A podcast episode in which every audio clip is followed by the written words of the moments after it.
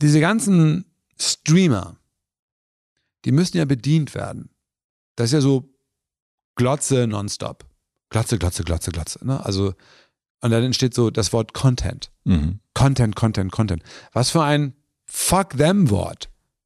Content. Was soll das sein, Content? Zeit vertrödeln? Zeit füllen? So, dann macht doch Testbild, verdammte Scheiße, und macht Musik drauf oder sowas, weißt du so. Aber nein, es werden wirklich Millionen verballert für durchschnittliches Zeug. Film und Serien. Willkommen im Hotel Matze, dem Interview-Podcast von Mitvergnügen. Ich bin Matze Hiescher und ich treffe mich hier mit Menschen, die mich interessieren und versuche herauszufinden, wie die so ticken. Bevor ich euch meinen heutigen Gast vorstelle, möchte ich euch zuerst den Werbepartner vorstellen. Mein heutiger Werbepartner ist Frank. Den kennt ihr hoffentlich schon. Wenn ihr im besten D-Netz telefonieren und surfen wollt und keine Lust habt, euch durch unendlich viele Tarifoptionen zu wühlen, dann wechselt doch einfach zu Frank. Frank ist wirklich der wohl einfachste Handytarif, der komplett per App funktioniert. Einfach die Frank-App herunterladen, Daten eingeben und mit der voll digitalen eSIM nach wenigen Minuten starten. Das ist so einfach wie ein Spiegelei braten oder sich die Zähne zu putzen. Frank funktioniert natürlich auch mit einer normalen SIM-Karte, die wird dir dann zugeschickt. Mit dem Code Hotematze bekommt ihr einen Gigabyte mehr Datenvolumen bei Vertragsabschluss. Das heißt, ihr bekommt 6 Gigabyte Datenvolumen im Monat für 10 Euro im Monat. Und wer dann noch Freundinnen oder Freunde überzeugt und wirbt, bekommt pro geworbenen Freund oder Freundin nochmal ein Gigabyte mehr. Und der oder die Freundin und Freund ebenfalls. Das sind bis zu 10 Gigabyte für 10 Euro pro Monat. Das ist doch was. Dabei gibt es keine Vertragslaufzeit und Frank ist natürlich monatlich kündbar. Den Link und den Code findet ihr wie immer in den Shownotes. Vielen Dank an meinen Superwerbepartner Frank für die Unterstützung.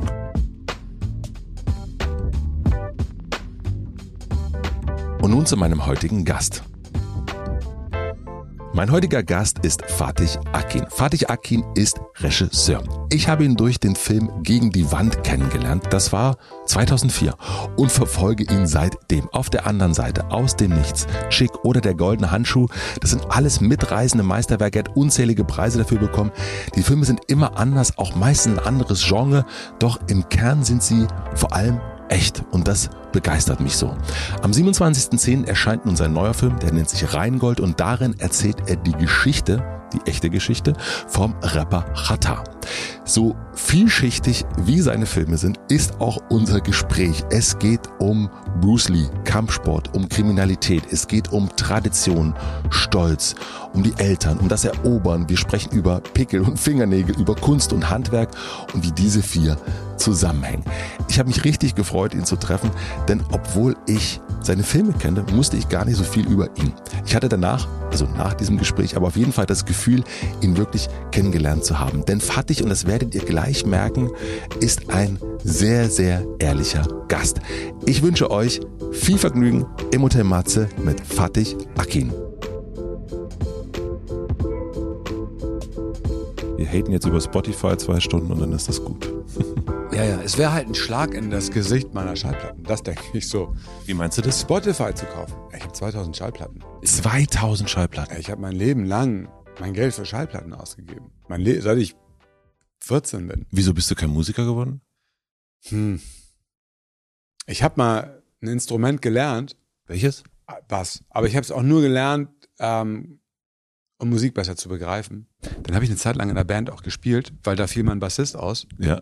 Und das hat auch Spaß gemacht und es war auch cool. Aber ich habe gemerkt, ey, du musst das jeden Tag machen. Du musst jeden Tag üben, Ja. sonst wirst du nicht gut. Also scheiß mal auf, dass du besser wirst. Du wirst einfach nicht gut, wenn du nicht jeden Tag übst. Also das, das geht einfach nicht. Und, und meine Bestimmung ist dann doch halt nicht die Bestimmung eines Musikers. Also hätten meine Eltern mich früh mir ein Instrument in die Hand gedrückt, dann vielleicht, ich weiß es nicht, wenn sie das so gepusht hätten. So, aber es gab einfach so überhaupt keinen musikalischen Bezug in meiner Familie. Aber es gab ja auch keinen Filmbezug in deiner Familie, oder? Na, es gab VHS-Player. Ich glaube, das Schicksal wollte, dass ich zum Film gehe und dann, Ja. man muss dann halt auch sein Karma umarmen, oder? Ja, voll, absolut. Ja, aber du bist ja so, äh, ich habe so von Fotos von dir und ich habe das auch gelesen, du bist ja großer Nirvana-Fan zum Beispiel. Bin ich Äh, ein großer Nirvana-Fan? also zumindest hast du das oft äh, gesagt, also du hast es über Gegen die Wand damals gesagt, äh, dass das äh, eine ganz wichtige Band auch war. Du hast, äh, ich habe ein Bild von dir gesehen, ich, das ist nicht allzu lange her, da hast du ein Rage Against the Machine T-Shirt an. Also man merkt ja, dass dir Musik viel bedeutet. Ganz und man hört es den Film ja auch an, dass das irgendwie so eine große Rolle spielt. Und ich habe auch die Ahnung, dass jetzt deine Eltern also dass du ja nicht Filme, genau, dass du nicht Filmmacher geworden bist, weil deine Eltern gesagt haben, Mensch, werd unbedingt Filmmacher, sondern dass du dir das irgendwie genommen hast. Deswegen äh, fand ich das interessant, dass du sagst, irgendwie, ja, meine Eltern haben mir das gar nicht so hingelegt. Was, was haben dir deine Eltern hingelegt? Ich glaube, das ging alles mit meinem Cousin los, der Sohn von der Schwester meines Vaters. Der hatte, der hatte als Kind mal einen Autounfall mhm. und ähm, musste viel zu Hause bleiben. Das, ich rede hier von den 70er Jahren, ne? späte 70er Jahre. Und dann haben die denen ein Super 8 Projektor geschenkt. Und mit den dazugehörigen Filmen, die konnte man damals kaufen. Und äh, manchmal wurden Filme auf 20 Minuten runtergekürzt. Mhm. Und manchmal gab es die eben, diese Super 8 Filme in mehreren Akten. Also man brauchte so sechs Filme a 20 Minuten und dann hatte man den Film. Und das waren die Filme, die er hatte, es waren Filme von Bruce Lee. Er hatte Enter the Dragon in einer 20-Minuten-Version. Ich war ganz überrascht, als ich irgendwann die 90-Minuten-Version zum ersten Mal gesehen habe, viel später. Und dann hatte er den ersten Akt von Todesgrüße aus Shanghai. Und wenn du das guckst mit sechs Jahren oder fünf, das ist wie Speed nehmen. Ja. Das war, das war, da in dem Moment war es eigentlich um mich geschehen. Das war so der Kuss der Filmgötter, die mich in das Medium geführt haben. Reingezogen haben. Und bist du dann auch die ganze Zeit dran geblieben? Also ist das etwas, was nie weggegangen ist? Das ist nie weggegangen. Das, das war eben, es war eben nicht die Musik, sondern es war Film. Äh, relativ kurze Zeit später kamen dann so die Videorekorder raus, so ja. in, in den frühen 80er Jahren. Und türkische Familien waren die ersten Familien, die so ein Ding hatten. Das ist auch in deinem neuen Film, spielt das ja auch eine Rolle, da kommen wir später noch ein bisschen dazu. Warum war das bei türkischen Familien so ein Ding mit den Videorekordern? Naja, es war, du konntest halt quasi so ein kulturelles Echo wahrnehmen dadurch. Es war ein Echolot, wenn du so willst. Also damals gab es ja kein Internet und sowas. Ja. Und die Leute hatten ja trotzdem Heimweh weißt du, also die Generation meiner Eltern. Verstehe, ja. Und die wollten sich kulturell eben austauschen. Die wollten Filme gucken in ihrer Sprache. Es gab vielleicht hier und da ein Kino, was mal türkische Filme gezeigt hat. Aber dann war das vielleicht nur einmal in der Woche oder vielleicht war es zu teuer oder vielleicht war es dann ein Film, der meine Eltern nicht interessiert hat. Ich weiß es nicht. Und deswegen waren diese Videoplayer, Rekorder essentiell. Und gab es dann, kann ich mir das so vorstellen, einmal die Woche, einmal im Monat ein Paket aus der Türkei mit, mit VHS-Kassetten und, und nee, es gab türkischen Filmen? Es gab hier Videotheken. Okay. Und da also, gab es dann aber türkische Filme. Ja, es gab reine türkische Videotheken. Oder zweisprachig. Also es gab so türkische Filme und dann halt Action-Shit. So auf der anderen Seite so. Also so, es gab, ähm, es gab beides, es war so ein Crossover. Und äh, ich weiß noch, dass ein Bekannter unserer Familie, der, der wichtig war für mich, der war älter, der hatte eben eine Videothek. Der war 18. Das ist ja super, ja. Und die hatten dann eben türkische Filme und jeden Samstag besuchten meine Eltern Familie sowieso oder die kamen zu uns mhm. und dann guckte man so, so, so, so Filmmarathons. Man guckte so drei, vier Filme hintereinander. Es ging so, man saß da ab sieben oder sechs zusammen am Abend also ganz viele Leute. Zwei Uhr nachts. Also wie so Kinosituationen fast. Ja, Wohnzimmerkino. Mhm. Ja. Und wenn die Familien besonders gut ausgestattet waren, dann hatten die Kinder im, im Kinderzimmer auch einen Videoplayer. Und da lief dann so Action- oder Horror-Zeug, ne? Du hast ja schon erzählt gerade, dass du mit sechs sowas wie Bruce Lee geguckt hast. Und ähm, ich bin jetzt nicht besonders firm in Bruce Lee, aber was ich natürlich weiß, ist, da gab es aufs Maul. Ähm, so ein bisschen. War das, also und jetzt, mein Sohn ist neun und wir achten natürlich schon drauf, was er so guckt. Äh, gucken ab und zu aber auch mal zusammen einen Film, der ab zwölf ist. Und dann ist es schon so, können wir das jetzt haben Hangover zum Beispiel mit ihm geguckt und das war schon so oh krass, so viele Schimpfwörter. Gab es das bei dir auch, dass du dann eingeschränkt wurdest, dass deine Eltern darauf geachtet haben, was du guckst, dass du eben nicht was guckst, was vielleicht für Erwachsene ist. Ich habe das Gefühl, jetzt ist das gerade sehr hoch, hängt das sehr hoch, was kann man Kindern zumuten? Und wenn ich jetzt höre, im Kinderzimmer wurden Horrorfilme geguckt, denke ich so, mm, also sehr interessant. Sex, da, da wurde versucht drauf zu vermeiden. So, ne? so Sex war immer nicht, Ja. war immer nicht gut. so, das wurde immer ähm, zensiert. Ähm, Horror, also meine Eltern selbst konnten keinen Horror gucken oder sowas. Das war denen zu hart. Und da haben die schon versucht, das zu bremsen, aber das ist denen nicht gelungen. Die hatten eigentlich auch viel zu wenig Zeit. So, die, die waren halt immer mit Arbeit beschäftigt. Mein, mein Vater war in der Fabrik, meine Mutter war Lehrerin, Grundschullehrerin und die kam dann halt so am, am frühen Nachmittag von der Arbeit. Dann war die erstmal auch K.O. Ne? Und hat dann erstmal bis zum, bis zum späten Nachmittag gepennt auf der Couch. Du hattest also viel erwachsenfreie Zeit und konntest demnach auch solche Filme gucken, Ja. auf die du Bock hattest. Ja. Und Bruce Lee war der erste Film, der dich richtig angezündet hat oder gab es dann noch etwas, was langspielmäßiger ähm, dich auch so erweckt hat? Also diese Bruce Lee Sachen, die finde ich ja heute noch gut. Ja. Also überhaupt alles, was so aus Hongkong kommt und sowas, ne? Oder, oder überhaupt aus dem asiatischen Raum. Und heute finde ich Bruce Lee aus ganz anderen Gründen gut. So, ne? Das, äh, Aus welchen? Naja, ich habe dann später entdeckt, dass er Philosophie studiert hat und dass er so ein abtrünniger Taoist war und dass die, dass die Philosophien, die er sich so bedient hat, so, keine Ahnung, Leute wie Alan Watts oder Krishnamurti, weißt du? Mhm. So, ich habe das dann später alles halt auch gelesen, Ja. zurückverfolgt wegen Bruce Lee. So, ich habe mich viel mit Zen auseinandergesetzt, eigentlich wegen Bruce Lee. Also es war viel mehr als nur dieses Kampfsport-Ding. Es war halt auch in meinem Leben so eine so eine ganz wichtige äh, äh, Komponente, so ne, also so wie man das Leben einfach betrachtet. So, also überhaupt dieses ganze weg von monotonistischen Religionen hin zu ja Taoismus, naturverbunden sein, weißt du so, also so ähm, ne, Scheiß auf die Gewohnheit, was morgen ist, weißt du so, lebt nicht immer für das Morgen und die Rente und das Sparen vom Haus, sondern der Moment ist jetzt und sowas, weißt du so, das sind ja so Sachen, die er dann von Krishnamurti hat, die er alle übertragen hat auf Kampfsport. Inwiefern? Naja, wenn der Moment jetzt ist, ist der Moment jetzt. Wenn du dich mit einem Gegner auseinandersetzt, Kannst du nicht auf der. Straße, dann nützt dir nichts, was du gelernt hast in der Kampfschule, äh, erster Schlag, zweiter Schlag, dritter Schlag, die Cutter oder sowas. Du musst dich immer anpassen. Verstehe. Er hat ja auch dieses Ding gesagt, dieses ganz berühmte, diese ganz berühmte Quote, so be like water. ja. Weißt du, das kommt ja von ihm und wo immer er das her hat, das ist ja vom Taoismus. Und, äh, und er hat das eben angewandt auf, auf Kampfsport, also flexibel zu sein. Jeder Gegner ist anders, jede Kampfsituation ist anders. Und, und ich habe es dann für mich übertragen aufs, aufs, aufs Film. Dass, dass jeder Film anders ist, jedes Teammitglied ist anders. Weißt du, so, es ist immer anders. Also so Erfahrung ist ganz toll. Erfahrung ist ein richtig guter Freund. Also so, du, Erfahrung ist ein Partner, auf den man sich verlassen kann. Aber dann gibt's halt noch die Gewohnheit und der muss man aus dem Weg gehen und sowas. Weißt du, so, das, das kommt alles von Bruce Lee. Geil. Also für mich war das ja Kurt Cobain tatsächlich. Also für mich war er so eine, so eine Tür, die er geöffnet Ja. hat und wo man dann so guckt, okay, was gibt's denn da alles? Also so, und das weiß man ja im ersten Moment nicht, wenn man das erste Mal Smells Like Teen Spirit hat, weiß man ja nicht, was kommt denn dann alles? Und das ist interessant, dass es bei dir dann Bruce Lee ist und dass es dann auch nochmal die asiatische Kultur eigentlich ist und dass das dann so rein äh, reingeflossen ist und, dass es dir dann so viel gegeben hat. Wann hast du das so für dich entdeckt? Also mit- sechs weißt du das ja nicht. Mit sechs siehst du da, der kann irgendwie Steine zerhauen, wenn er drauf haut.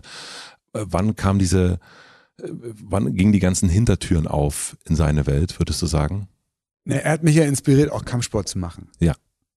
Und ich würde mal sagen, dass ich heute eigentlich ein sportlicher Typ bin.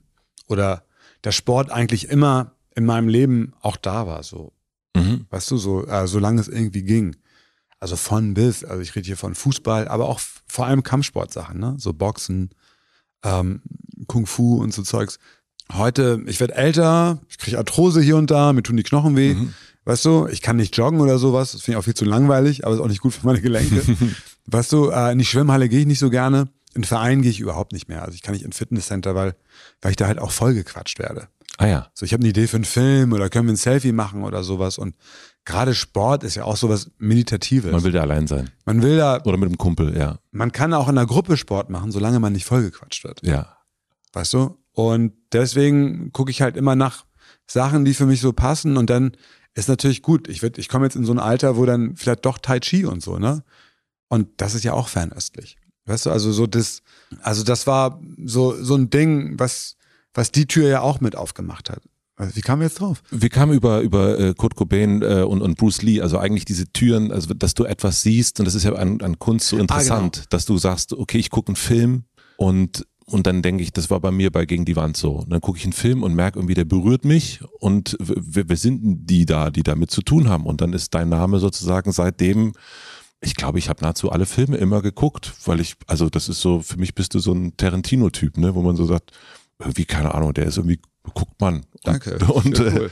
äh, und dann, äh, und es gibt's, hat man gar nicht so oft, aber es gibt eben dann noch ganz viele Türen, die dann so aufgehen. Meistens ist es ja immer nur ein Song oder ein Film oder so ein, so ein, ein Kurzfilm und plötzlich, wenn das irgendwie was Besonderes ist, dann gehen so, gehen so andere Türen auf. Und deswegen hat mich das bei Bruce Lee äh, interessiert, weil du so früh ja eigentlich das geguckt hast und ich habe jetzt sowas wie Nirvana mit 14, 13, 14 entdeckt und nicht so früh.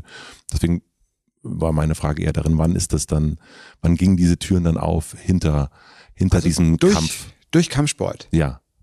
Durch Kampfsport. Also mit zwölf. Mit zwölf, okay. So, und, ähm, und dann hatte ich so eine Bücherhallenkarte. So, mhm. ähm, die hat meine Mutter mir besorgt. Ja. So, weil wir waren Schlüsselkinder, mein Bruder und ich. Und ähm, dann hieß es, okay, ihr, geht, ihr könnt nach der Schule in die Bücherhalle gehen und da könnt ihr euch was leihen. Und dann habe ich so die ersten Bücher waren dann so was Biografien über Bruce Lee, Bücher über Kampfsport, weißt du so. Ähm, aber auch dann Filmbücher, aber da, dazu gleich. Und irgendwann, noch später, kamen so DVDs raus. Mhm. Und dann gab es da immer so Making-ofs. Ja. So, und dann hat so Bruce Lee über, gab so Porträts über Bruce Lee und dann kam eben dieses Philosophiestudium. Ding, das habe ich so mit Mitte, Ende 20 so äh, entdeckt. Und daraufhin habe ich all die Bücher gelesen, die dann so wichtig waren für ihn, weißt du? Also die eben genannten. Ne? Ja. Und ähm, das sind eher so Sachbücher, so, so Lebensweisheitenbücher, ne? Aber eben auch so spirituelle Bücher. Du hast gerade gesagt, die, zu den Filmen kommen wir gleich. Was wolltest du dazu noch sagen? Zu den DVDs? Zu den Filmen? Mhm. Ähm, ich hatte diesen Videorekorder eben und ja. das war dann so ein tolles Gerät, weil ich konnte natürlich auch Filme aufnehmen aus dem Spätprogramm und hab dann, glaube ich, mit 10, 11 oder 12 Jahren, nagel mich nicht fest, aber so in dem Dreh, früh, Chinatown aufgenommen. Und irgendwie wusste ich, jetzt kommt's, dass Polanski Schüler war bei Bruce Lee. Der hat in Hollywood nämlich so, so, so, so eine Kampfsportschule gehabt und hatte so ganz berühmte Schüler wie äh, Steve McQueen und Abdul Karim Jabbar, James Coburn und mhm. eben Polanski. Interessant. Und dann dachte ich, was ist das denn? So, ne? Und ähm, wie das zusammenpasst, ja. ja. Und der Name Polanski, der war mal was, weil Tanz der Vampire, das war so ein Film, den hat man als Kind geguckt im Fernsehen. So, ja, also deswegen kannte ich den Namen. Und dann lese ich in der Filmzeitschrift, die wir damals da hatten, so, also Fernsehzeitschrift, äh, dann und dann läuft Chinatown. Habe ich den aufgenommen, habe den geguckt. Ich glaube, ich war zwölf. Mhm. Habe den überhaupt nicht verstanden. So dieses Labyrinth an Geschichte. Ich habe das null kapiert. Ich kann mich, ich habe den, glaube ich, mal gesehen, aber ich kann mich auch überhaupt nicht mehr dran erinnern. Also der sagt mir total was, aber ich bin nicht, ähm, äh, in mir kommt nichts im Kopf rein. Willst du kurz erklären, was es, äh, was es ist? Chinatown ist ein Film, ich glaube von 1975. Ja.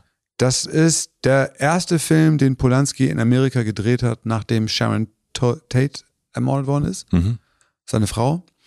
Und, ähm, und es ist ein Film noir. Es ist ein, es ist ein Detektivfilm. Es ist so in der Tradition von Chandler oder Hammett. So, und es ist eine recht dunkle Geschichte. Und gleichzeitig ist es aber auch ein Film über Los Angeles. Es ist eigentlich so der LA-Film. Und wenn du so einen Film guckst, also wie, wie Chinatown, dann, dann äh, ja doch sehr jung, aber wann fing das an, dass du Filme sehr analytisch geguckt hast? Ich glaube damals schon. Ja. Ich meine, dann war dieser Titel auch Chinatown, der ein guter Titel ist. Super. Und mhm. wahrscheinlich hat das auch was mit Bruce Lee zu tun. Ja klar, er ist Schüler bei Bruce Lee und, und äh, Chinatown, das ist bestimmt ein Kung-Fu-Film mhm. oder sowas. Habe ich vielleicht mit meinen zwölf Jahren gedacht und nimm den auf. Und ich verstehe den Film überhaupt nicht. Okay, also heute noch nicht. Doch, heute ja, aber, aber damals, damals, mit zwölf. Mhm. Aber eine Sache verstehe ich. Und das ist wichtig. Das Gefühl, was der Film transportiert. Ja. Also nicht die Handlung und nicht die Kamera, so alles zusammen, das Gesamtpaket ist, das ergibt ein Gefühl. Und dieses Gefühl, das konnte ich mit meinen zwölf Jahren fühlen. Mhm. Und dann bin ich in die Bücherhalle, von der ich da eben gesprochen habe, und dachte, ich besorge mir jetzt ein Buch über Roman Polanski. Ja. Und dann habe ich das ganze Werk von Polanski, bevor ich es gesehen habe, gelesen. Filmanalytisch. Es war so Filmanalyse. Es waren so Filmbücher, die in den 70er Jahren geschrieben worden sind. Das ja auch, früher war alles besser. Ne? Mhm. ne? Und es waren halt wirklich sehr analytische Texte, die ich teilweise auch gar nicht verstanden habe. Deswegen habe ich sie wieder und wieder und wieder gelesen. Und ähm, wir hatten nicht viele Bücher im Haus, aber was wir im Haus hatten, waren Duden, ne? so der die deutsche Sprache erklärt, weil meine Mutter war ja auch Lehrerin. Die wollte verstehen, was ihre Kollegen so besprechen. Okay, was bedeutet, keine Ahnung, Filmästhetik? Ja keine Ahnung, was das bedeutet mit zwölf.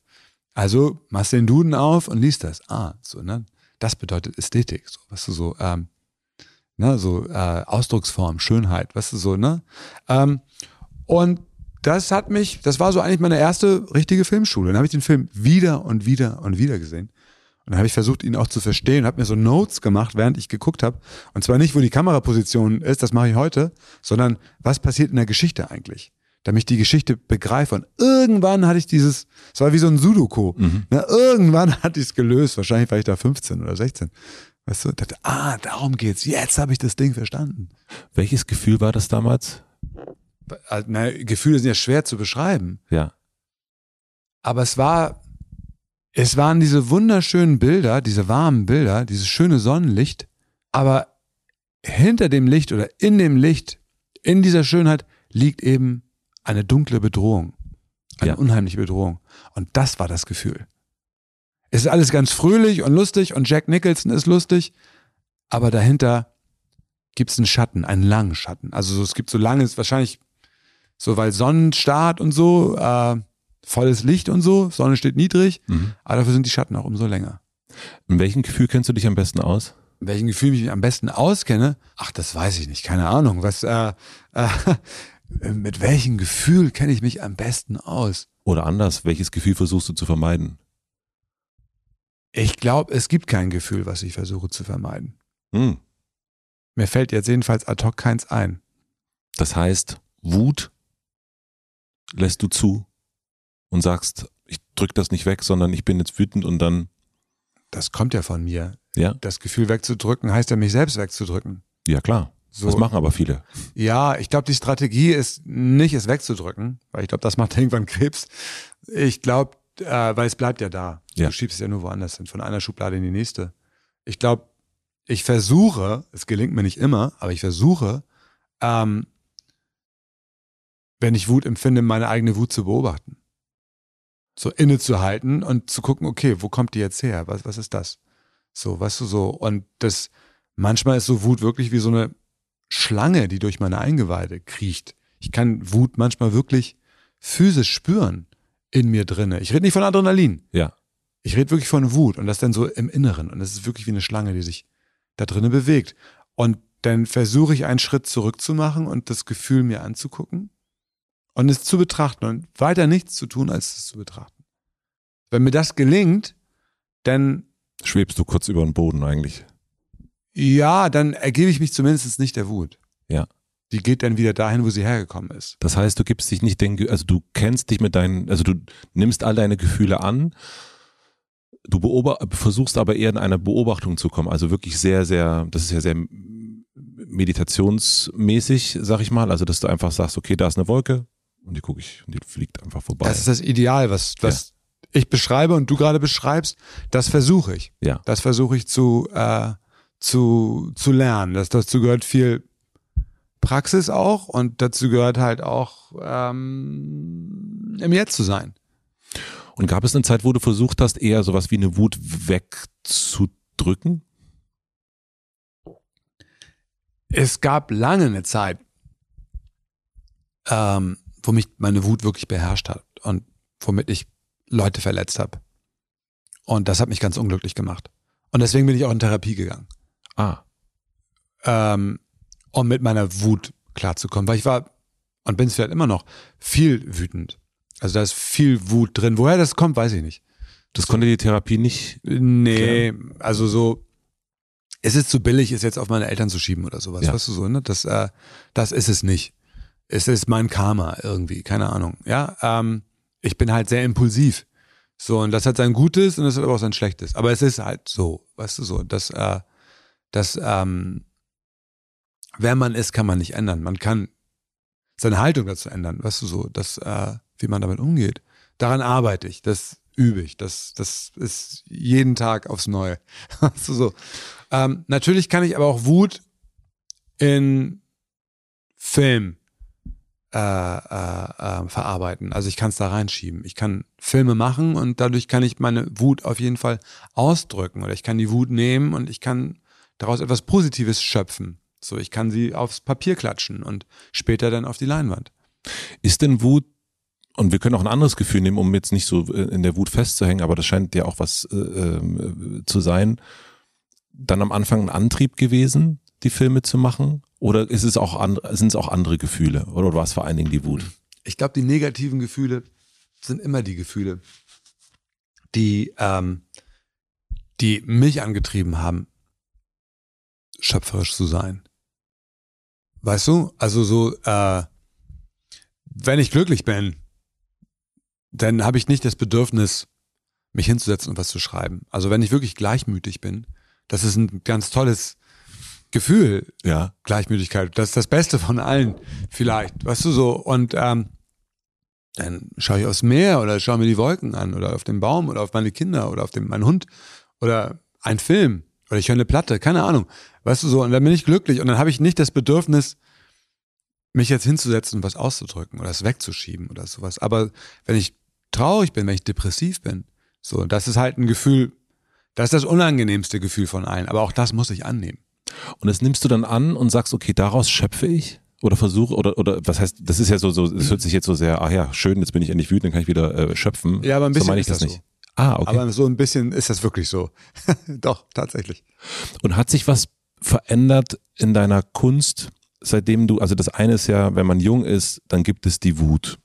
Immer, bleib mal bei dem Gefühl. Und dann nimmst du die Gitarre und spielst oder äh, machst einen Film oder gehst raus und boxt jemanden oder wie auch immer, dann ist das ja sozusagen unkontrolliert. Und irgendwann wird man älter, man äh, fängt an zu meditieren, man geht zur Therapie und merkt so ein bisschen, okay, spürt sozusagen und beobachtet mehr.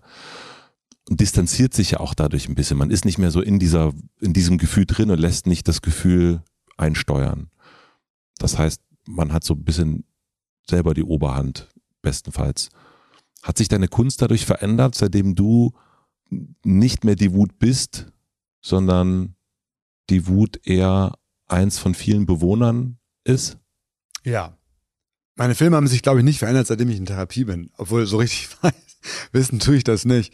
Äh, weil Film ist ja auch eine Form von Therapie. Aber guck mal, als ich jünger war, da waren bestimmte Filme, die ich gemacht habe, wie Pickel. Gegen die Wand war wie ein Pickel. Mhm.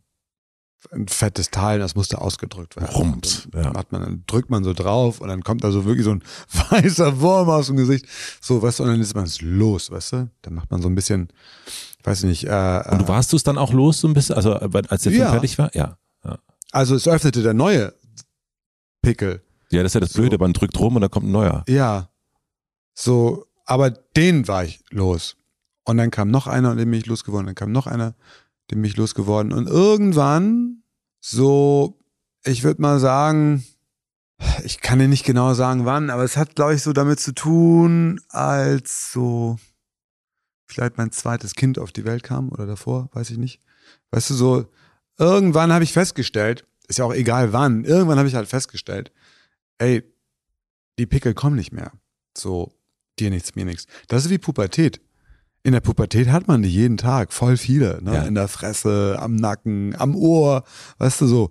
Und dann drückst du die halt aus und irgendwann bist du aus der Pubertät raus und du hast, du hast diese Pickel nicht mehr. Es kommt immer wieder mal einer auf dem Rücken, so, oder irgendwann so über der Oberlippe, wo kommt der denn jetzt her? Dann drückt man den aus. Aber das ist viel, viel seltener. Ja. Und Dennoch will ich ja Filmemacher bleiben. Ich kann nicht warten, bis ein Pickel kommt. So, das, das kann sich der Haushalt, den ich lebe und die Firma, die ich führe, nicht leisten, zu warten, dass der Pickel kommt. So, weißt du, so, ne? Also habe ich angefangen, andere Filme zu machen. Oder Filme aus einer anderen Motivation heraus zu machen. Ja, also so, ähm, ich habe mich mehr mit meinem Handwerk auseinandergesetzt. Ich habe mich mehr mit dem Wie auseinandergesetzt, als wie mit dem Was. Ja, also ich glaube, so ein Film wie Gegen die Wand ist auf jeden Fall ein Was. Auf der anderen Seite wahrscheinlich auch. Ein Film wie auf der anderen Seite ist mehr wie. Wirklich? Ja, der ist nochmal ein spezieller Film, weißt du? Aber Soul Kitchen ist ein Was, weißt du? Und Crossing the Bridge ist was. Und The Cut war auch ein Was, weißt du? Aber so ein Film wie Der Goldene Handschuh ist auf jeden Fall wie. Ja, ja, voll, ja. Und, ähm, Mhm. weißt du, so. Und Schick auch wahrscheinlich. Chick ist auch eher ein Wie. Ja. Weißt du? Und das heißt aber gar nicht, das mögen jetzt Fans anders sehen. Weißt du? Ähm, Bob Dylan hat auch irgendwann aufgehört, Folkmusik zu machen. Und der wird seine Gründe dafür gehabt haben. Und ganz viele Leute haben sich dann von ihm abgewendet. Joni Mitchell wahrscheinlich auch. Weißt du? Aber sie wollten sich eben weiterentwickeln. Und ich muss mich eben auch weiterentwickeln. Aus dem Nichts. Aus dem Nichts war ein Konzeptalbum, wenn wir mal in der Schallplattensprache bleiben. Aber äh, ja, Konzept, aber zwischen was und wie? Also das ist das, äh, ich würde jetzt fast behaupten, das ist irgendwie so ein Twitter. Irgendwie, weil das einerseits natürlich irgendwie handwerklich, ja, verstehe ich, aber irgendwie habe ich so das Gefühl, Twitter oder Twitter? Twitter, äh, Twitter, äh, Twitter, also Ja. so ein äh, So ein Mischwesen. Mischwesen, genau. Ja. Zwischen was und wie. Ist es jetzt nur so, wenn wir sozusagen zwischen Handwerk und aber irgendwie habe ich auch ein Gefühl bei dem Film gehabt, dass das ein Pickel für dich war. Ja, es war auch ein Pickel, der Inhalt, aber es war so, gegen die Wand hat ja so eine Welt für mich aufgemacht, die gab es ja vorher nicht und das war so die internationale Filmwelt. Ja. Auf einmal wurde ich so hofiert auf der Berlinale und in Cannes und in Venedig, vor allem in Cannes und war dann da in der Jury und so und hab dann so gesehen, wie das Weltkino so funktioniert. Ja, also das Weltkunstkino, Filme aus Mexiko und wie funktioniert das und wo ist die Kamera? Also so. auch analytisch wieder sehr. analytisch. Mhm. Und, und aus dem Nichts war eigentlich, es waren so zwei Dinger. Nummer eins ist, ich will einen Film machen, der ganz anders aussieht als gegen die Wand. Also ich muss mich davon bloß losmachen, also von der, von der Ästhetik. So, ne? Ich muss zeigen, dass ich das auch anders kann. Und das zweite war, und ich sage das jetzt nicht, es klingt jetzt wie, als wäre es ein niedere, niederes äh, äh, ähm, Beweggrund. So, das zweite war, na, was muss ich drehen? Also, was muss ich machen? Ähm, wen muss ich ficken, damit ich hier einen Drink kriege in der Bar? Was kennst du den Spruch? Mhm. Also so, wie muss ich es drehen, dass der Film in Cannes auf den roten Teppich kommt? Habe ich, hab ich so gedacht. Krass. Habe ich so gedacht. Deswegen ist der Film eben nicht einfach nur ein Pickel, sondern es ist ein Konzeptalbum. Verstehe. Und das hat mich genervt. Dass du es geschafft hast? Nee, dass ich es überhaupt gemacht habe. Aha. weil ich fand es eben nicht pur, weißt du, und deswegen habe ich sowas wie Soul Kitchen gemacht und das war für mich ein Risiko. Weißt du, ich dachte, ey, nein, ich muss einen Film machen über meine Nachbarschaft, ich muss was Persönliches machen, ich muss mich davon abwenden und so. Aber Soul Kitchen kam doch vor. Nee, nach aus dem Nichts. Kam nach aus dem Nichts? Ja, ja. Wirklich? Au- nicht, nicht aus dem Nichts, Entschuldige, nach auf der anderen Seite. Ja, nach auf der anderen Seite. Ja, ja, ja, ja. Genau. Ich würde gerade sagen, dass. Äh, Ja, ja, ja, auf der anderen Seite aus dem Nichts ein ähnlicher Titel. ja, das stimmt. Ich habe mich, also du hast erst gesagt, und vielleicht hast du es aber sogar schon auch gerade so ein bisschen äh, beantwortet, dass aus einer Zufriedenheit heraus entsteht eigentlich keine Kunst. Ganz verknappt. Bei mir ist das so. Ja. Und wenn ich mir so ein bisschen angucke, du machst es jetzt seit 35 Jahren äh, Filme und das ist ja permanent. Also du hast ja eigentlich manch, also Jahr für Jahr, mal gibt's zwei Jahre Pause, aber eigentlich ballerst du die ganze Zeit durch. Das heißt ja eigentlich, der ist nie, also der ist überhaupt nicht zufrieden. Äh, mit, dem, mit meinem Ergebnis? Nein, also sozusagen als Mensch. Also das heißt eigentlich, also obwohl du dich so sehr mit Zen auseinandersetzt und all den Sachen, heißt das ja aber, wenn das wenn die Unzufriedenheit auch dein Antrieb ist, dann hast du schon, dann scheinst du, äh, dann scheinst du in wenigen, scheinst du wenig ruhige Momente zu haben. Ich bin rastlos, nicht unglücklich. Ja. Das ist schon auch so ein Karma, ne? dass ich rastlos bin. Ähm, ich bin getrieben und gehetzt. Warum das so ist, weiß ich auch nicht. So, ähm, aber was ich vorhin gesagt habe, ich habe versucht zu sagen, dass äh, dass die dass diese Filme, die aus einer Wut oder sowas äh, Ja. heraus entstanden sind, aus dem Unglücklichsein, aus einer Depression heraus oder sowas, ne? also die Pickel, Mhm. sage ich jetzt mal, die werden ja weniger. Ja. Aber ich muss ja trotzdem drehen. Und deswegen mache ich diese handwerklichen Filme und das ist jetzt so eine Phase, Mhm. keine Ahnung, wie lange die geht. Irgendwann wird es wahrscheinlich eine andere Phase geben. Ich finde die ganz gut, die Phase, weil so zu lernen ist immer geil. Weil die ein bisschen geordneter vermutlich auch ist. Ja, wäre schön, wenn es so wäre, aber ähm, Aber das geht, also ich nehme eine Vermutung. ja. Wenn ich jetzt einen Film, der vielleicht ein Pickel von dir war, wenn Ja. ich den jetzt irgendwie nicht so gut finden würde, dann würde dich das vermutlich, These, mehr verletzen oder, oder irgendwie anfassen, als wenn ich jetzt sagen würde, naja, irgendwie Chick fand ich jetzt nicht ganz so doll. Äh, weil es eher handwerklich ist. Ist das eine, äh, stimmt diese Vermutung? Naja, ich habe halt auch gelernt, ähm, dass jeder die Dinge auch anders sieht, weißt du? Und Ja. du kannst ja auch nicht jeden glücklich machen. So, und das ist, ich finde bestimmte Alben von Prince geiler und die Masse findet Purple Rain geiler. Weißt du, so, das, äh, Und es gibt auch andere, es gibt auch Alben von Prince, wo du sagst, ach, das ist, war jetzt nicht so ganz so meins. das gibt's auch. Ja, okay. Das Also du gibt's siehst dich auch. als auch, äh, du siehst das, was du machst, als ein Werk und dann gibt es das eine, gibt es mal das andere und äh, du machst dann in dem Moment das Bestmögliche sozusagen Ja. draus und mal ist es ein Pickel und mal ist es, ähm, wir müssen auch ein anderes Wort für das andere finden, weil es ist eigentlich ganz schön, äh, wir kommen über Hautkrankheiten, Ja. äh, wir müssen eigentlich noch ein, ein, ein, eine Entsprechung finden für die handwerklicheren Sachen, denke ich gerade. Das Eine ist Brille? So, ja, Nein, ist nee, ich glaube, es ist so wie Fingernägel schneiden. Oh. Weißt du, das, das like musst it. du einfach machen. Also Das wächst. Ja, also es ist ja nicht wie ein Pickel, Ja, der immer so kommt, sondern die wachsen ja immer. Oh, das ist schön. Weißt du, so. Hier so ein bisschen, Das hast du mich. Wir haben so einen kleinen Beauty-Salon hier gerade aufgemacht. Das finde ich Ja, ganz gut. geil. In diesem, ganz, ganz schön, in diesem schönen Hotel. Das passt auch hier gut zum Raum, wo wir gerade sind. Das könnte auch so ein Beauty-Salon sein. Wir machen eine klitzekleine Pause für die Werbepartner der Folge. Mein heutiger Werbepartner ist Taxfix und die haben heute gute Nachrichten für euch. Ihr habt noch bis zum 31. Oktober Zeit, das ist mein Geburtstag, eure Steuererklärung zu machen und im Schnitt 1072 Euro zurückzubekommen. Und mit Taxfix geht das ganz einfach. Die Lohnsteuerbescheinigung in der App abfotografieren oder am Desktop hochladen und ein paar einfach gestellte Fragen im Interviewmodus beantworten. Anschließend werden eure Eingaben auf Plausibilität geprüft und eure Steuererklärung verschlüsselt über die offizielle Elster-Schnittstelle an das Finanzamt übermittelt. Die App und die Berechnung eurer Erstattung sind unverbindlich. Ihr bezahlt erst bei der Abgabe. Dann kostet Taxfix 39,99 Euro und Neukunden sparen jetzt mit dem Code MATZE22 15%. Gültig bis zum 31.10.2022. Den Code einfach im Bezahlvorgang in der App oder auf taxfix.de einlösen und Taxfix regelt dann den Rest ganz unkompliziert. Und nicht vergessen, die verlängerte Steuerfrist endet am 31.10. Den Link und den Code findet ihr wie immer in den Shownotes. Vielen Dank an meinen Werbepartner Taxfix für die Unterstützung. Mein heutiger Werbepartner ist Athletic Greens AJ1. Das sind 75 Vitamine, Mineralstoffe, lebende Kulturen und weitere Inhaltsstoffe aus echten Nahrungsmitteln. Ein täglicher Messlöffel unterstützt euer Immunsystem, den Energiehaushalt, die Muskelerholung und weitere Gesundheitsbereiche. Gerade jetzt im Herbst und Winter gilt es, das Immunsystem richtig zu stärken.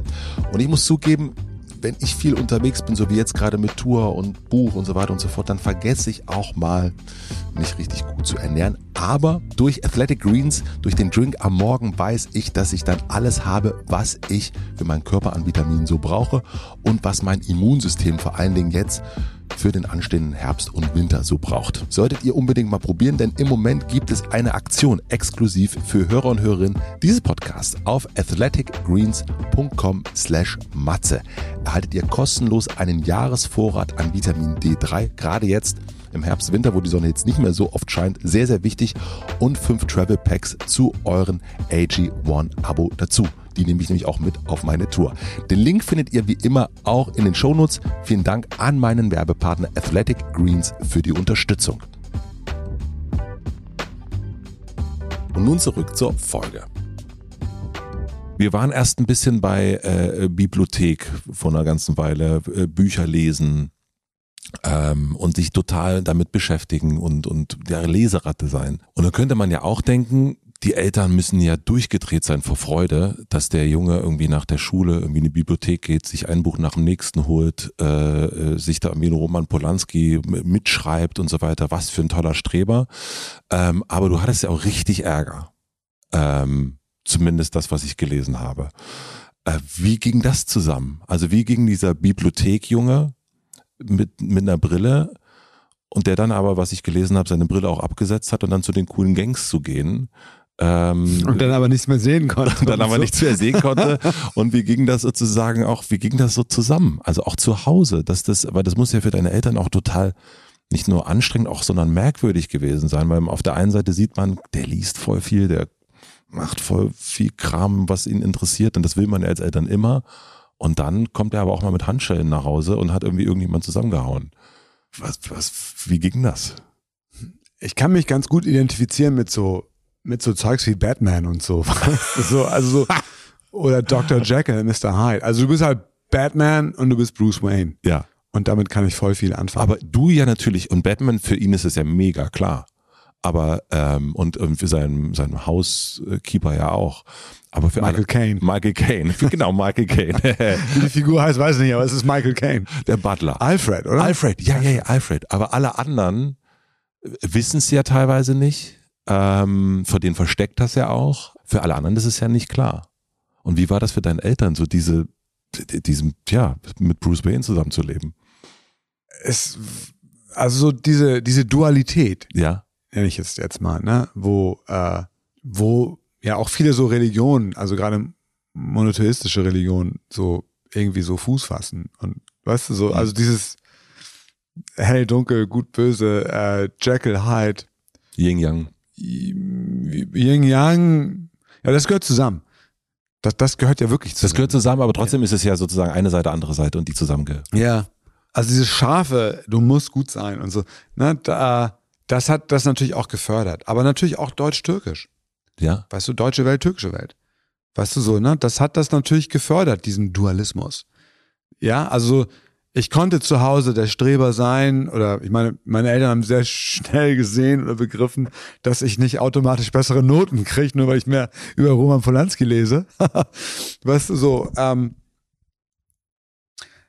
das, äh, ich glaube, das hat mit all dem ein bisschen so zu tun. So, ne? Also ich komme die Nachbarschaft, wo meine Eltern gewohnt haben, war einfach auch ein sozialer Brennpunkt. Und eine Nachbarschaft hat nun mal ähm, Auswirkungen auf deinen Werdegang. Nicht jeder wird als Künstler geboren. Ich glaube, das ist ein seltenes Glück, so von der Muse geküsst zu sein und sowas. Das, ich bin, glaube ich, wirklich so eine Ausnahmeerscheinung. Wenn du im Ghetto bist, bist du im Ghetto, Alter. Weißt du so, ne? Und, ähm, und meine Mutter war Lehrerin und Erziehung war für die wichtig und Karriere war für die wichtig. Und, ähm, und mein Vater war, auch wenn er jetzt kein belesener Mann war, doch sehr diszipliniert als Arbeiter. Der war so wirklich Blue Color, gutes Gewissen, 40 Grad Fieber, egal, ich gehe in die Fabrik, ich bin der Vorarbeiter, ich ziehe das hier so durch und sowas, weißt du, also sehr diszipliniert. Und ich glaube, diese beiden Elemente, aber vor allem meine Mutter, haben dafür gesorgt, ey, du gehst aufs Gymnasium und sorgst dafür, dass du gute Noten hast. Und dann bin ich der Einzige aus meiner Hut, der aufs Gymnasium geht. Das heißt, ich bin eigentlich doppelt gearscht. Ganz so krass ist es nicht, mhm. aber ich war eigentlich viel mehr gearschter in der Hut als auf dem Gymnasium, weil ich war nicht auf dem Gymnasium jetzt so wie Jiva in, in Rheingold, ja. wo nur Deutsche waren, ja. wo nur Almans waren. Mein Bruder war auf so einer Schule, da waren nur Almans, weißt du? Ich war auf dem Gymnasium, da waren die Hälfte der Schüler Chemex. Kurden, Türken, was weiß ich, Jugos, ne, Spanier, Latinas, irgendwie so, weißt du? So, das war so wirklich halb halb, ja, und das fand ich cool. Das war wirklich ein großes Geschenk, auf so einem Gymnasium gewesen zu sein. Das Gymnasium ist immer noch so. So, äh, mein Sohn geht auf ein anderes Gymnasium. Der wollte nicht auf das Gymnasium gehen, weil ich auf dem Gymnasium war. Er wollte quasi aus dem Schatten seines Dads raus, weißt du? Deswegen ja. hat er sich für ein anderes Gymnasium entschieden. Und da bin ich dann zur Einschulung von meiner Tochter und ich war erschrocken dann so, wie viele Whiteys da sitzen, weißt du? Ja. Und bei mir an der Schule war das nicht so, weißt du? Und, aber um darauf nochmal zurückzukommen, in der Hood war ich der Gearschte, weil ich war von diesen ganzen Problemkindern, die eben geklaut haben, gedealt haben, Zuhältereien gemacht haben, Heroin geraucht haben. Weißt du, die haben das nicht gedrückt, die haben es geraucht in Treppenhäusern. So auf Alu, Blechrauchen hat man dazu gesagt. Weißt du, ich bin mit denen aufgewachsen. Ich stand Schmiere beim Blech kaufen oder verkaufen. Ich stand Schmiere, wenn die was geklaut haben. Ich habe selber nie was geklaut. So, weißt du, so, ähm, und gleichzeitig gehe ich aufs Gymnasium. Da ist ja schon mal so ein Äh, Total. Und das ist ja auch, das zieht dich ja auch. Twitter, weißt du, wie ich meine? Total. Das, äh, aber ich habe mich gefragt, wie das, also ich verstehe das bei dir vollkommen. Und das ist ja eigentlich etwas, was viele Menschen aber so gerade kriegen wollen. Ne? Also die wollen ja sich irgendwie entscheiden, ähm, ob sie jetzt das eine oder das andere sind. Und für dich ist es ja der Antrieb in deiner Kunst, würde ich sagen. Diese, äh, und du umarmst das ja, Licht und Schatten, das ist bei dir ja ein Riesenthema, auch immer wieder. Aber für deine Eltern wollten die versuchen, dass du das eine bist? Oder, also ich meine, letzten Endes ist es ja auch, sie sind ja auch in diesem Land angekommen. Sie waren ja auch dazwischen irgendwie. Also ähm, da spielen Traditionen spielen eine Rolle. Gleichzeitig ähm, spielt aber auch das Hier und Jetzt eine Rolle. Ich, ich, ich stelle mir das irgendwie in, in, in sehr kompliziert vor, da so ähm, so eine Mitte zu finden. Während du im Empfindungsprozess bist, ähm, empfindest du es ja nicht als kompliziert, sondern also du reflektierst es ja nicht im Empfindungsprozess. Du nur danach, ja klar. Wir sind ja auch danach Ja, ja, genau.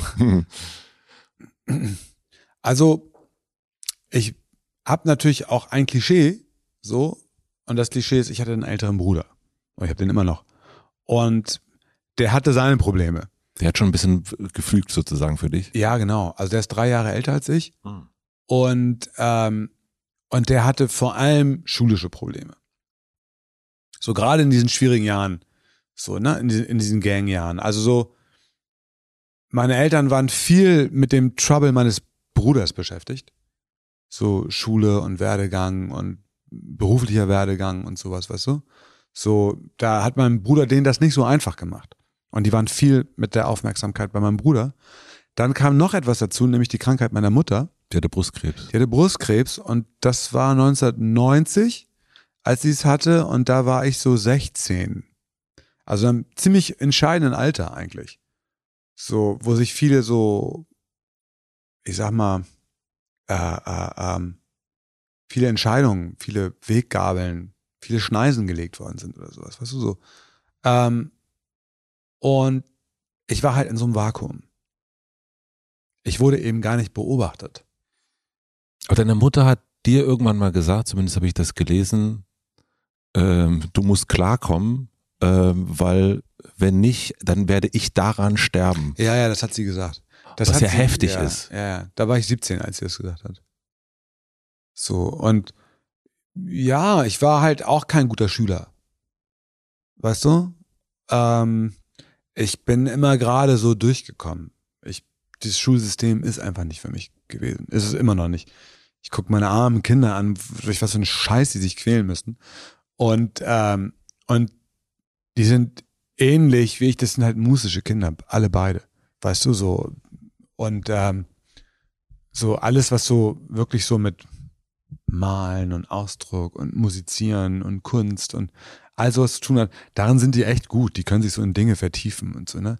Aber das wird ja gar nicht gefragt. Und der Scheiß, der gefragt wird, davon weiß ich heute gar nichts mehr. Also me- meine Tochter fragt mich nach Wurzel oder Rechnung oder ähm, was die Wurzel aus dem und dem oder was war nochmal das hoch zwei oder ich habe keine Ahnung, ich habe das alles vergessen. Ich weiß Ja. das nicht mehr. Ich brauche es auch nicht. Ja. Ich habe zwei Firmen und das funktioniert. Die sind beide nicht insolvenz gegangen. Ja. Weißt du so, ne? Ähm, nicht, weil ich jetzt das Zeug in der Schule gelernt habe. Ist es jetzt so Lernen um des Lernens willen? Ist es jetzt Gehorsam, was da gelehrt wird? Ich habe keine Ahnung, weißt du? Aber was ich gelernt habe, ist, ich habe gelernt zu improvisieren.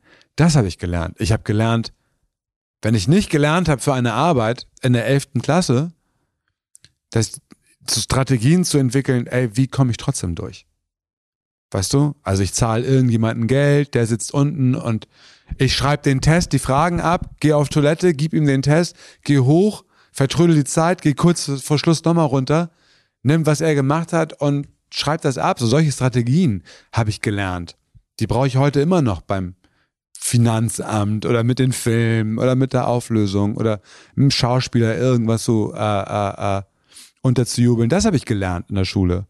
Aber deine Mutter hat dir ja auch eine, in, in, wenn sie so einen Satz sagt, dann gibt sie dir ja auch, und du hast heute schon ein paar Mal das Wort Karma an den Mund genommen, die gibt dir ja auch so einen Rucksack und sagt, guck mal, du hast auch eine Verantwortung. Du bist auch, äh, das hat was miteinander zu tun, was wir hier erleben. Ähm, ich kann mir vorstellen, dass das, also das ist ja sowas, da haut ja jemand so derartig den Hammer auf den Tisch, der ja nicht irgendwie ist, geh in dein Zimmer und mach deine Hausaufgaben, sondern du bist schuld, wenn. Das ist wirklich ein krasser ja, Satz. Ja, das ist also Leben und Tod. Ja. Na, das, von irgendjemand muss ich ja auch die Dramatik. Ja, es geht um alles. es ging um alles, ja. Es ging um Leben und Tod. Ja. Und Leben und Tod eben mit 16. Die, die Schwester meiner Mutter war an Brustkrebs gestorben. Weißt du? Also es war so im Raum, ja. Und ähm, so, ich glaube, Tod der Mutter in dem Alter ist halt, weiß Gott, nicht einfach, glaube ich so, ne? Und überhaupt so Krankheit und Krebs und all so ein Shit ähm, ist nicht einfach, weißt du? Und, und ähm, was soll ich sagen? Es ist angekommen. Was immer sie gesagt hat, was immer sie mir in Auftrag gegeben hat, so, äh, krieg deinen Scheiß zusammen, mach dieses verdammte Abitur. Lebt sie noch? Ja, sie lebt noch. Ja. Ich habe ja auch mein Abitur gemacht, also ich habe mir das Leben gerettet. Weißt du so? Mit 3,0 Mit 3,0, ja. Ja. Steht das irgendwo oder Pff, Weiß ich nicht. hast ja. du geraten? Nein. Klassiker. nee, ich glaube, das, ich glaube, das habe ich gelesen irgendwo, ja. Ja, genau. War, ja, also so, so gerade eben. Und das erste, was ich gemacht habe, ist, als ich das hinter mir hatte, weil da haben meine Eltern gesagt, uns ist egal, was du studierst, Hauptsache du studierst. Ja. Die haben sehr früh aufgegeben, so, unser Sohn wird Arzt oder Anwalt oder Bullshit. Das haben sie sehr früh geschnallt, dass das nicht passieren wird. Und ich habe denen auch sehr früh gesagt, dass ich zum Film gehen werde. Ja. Und darüber haben sie gelacht. Ich habe aber auch sehr früh mit Film Geld verdient. Ich habe als Schauspieler gearbeitet. Da habe ich noch Drehbücher geschrieben auch, ja. Ja. Und ab wann konnten Sie, also konnten Sie das, Sie haben das ja gesehen, was du gemacht hast. Äh, dein Vater ist jetzt letztes Jahr gestorben. Ähm, ab welchem Moment konnten Sie was mit deinen Pickeln anfangen? Also welcher Film war, wo du gemerkt hast, jetzt, also das eine ist ja, ich gucke meinem Sohn zu, wie er irgendwie da, was auch immer da, er da macht, meine Güte, vielleicht äh, hoffentlich macht es ihn glücklich nach dem Motto. Und irgendwann gibt es ja aber gibt es ja bestenfalls einen Moment, oh, das berührt mich jetzt. Also das ist jetzt irgendwie, vielleicht verstehe ich es nicht wie Chinatown, sondern aber es berührt mich einfach. Erinnerst du dich noch an den Moment, wo du gemerkt hast, meine Eltern jetzt, jetzt berührt sie, jetzt sind sie stolz, jetzt, jetzt begreifen sie? Kurz und schmerzlos. Ich glaube, das war die Premiere von Kurz und schmerzlos. 1998 auf dem Hamburger Filmfest. Ich habe in zwei Tagen Premiere mit äh, Rheingold auf dem Hamburger Filmfest. Und, ähm, und das Ding da vor 24 Jahren. Ja. Ja, das, das war der Moment, wo sie das so. Wie war das? Was war das für ein Moment für dich? Es war wie Ankommen. Ja.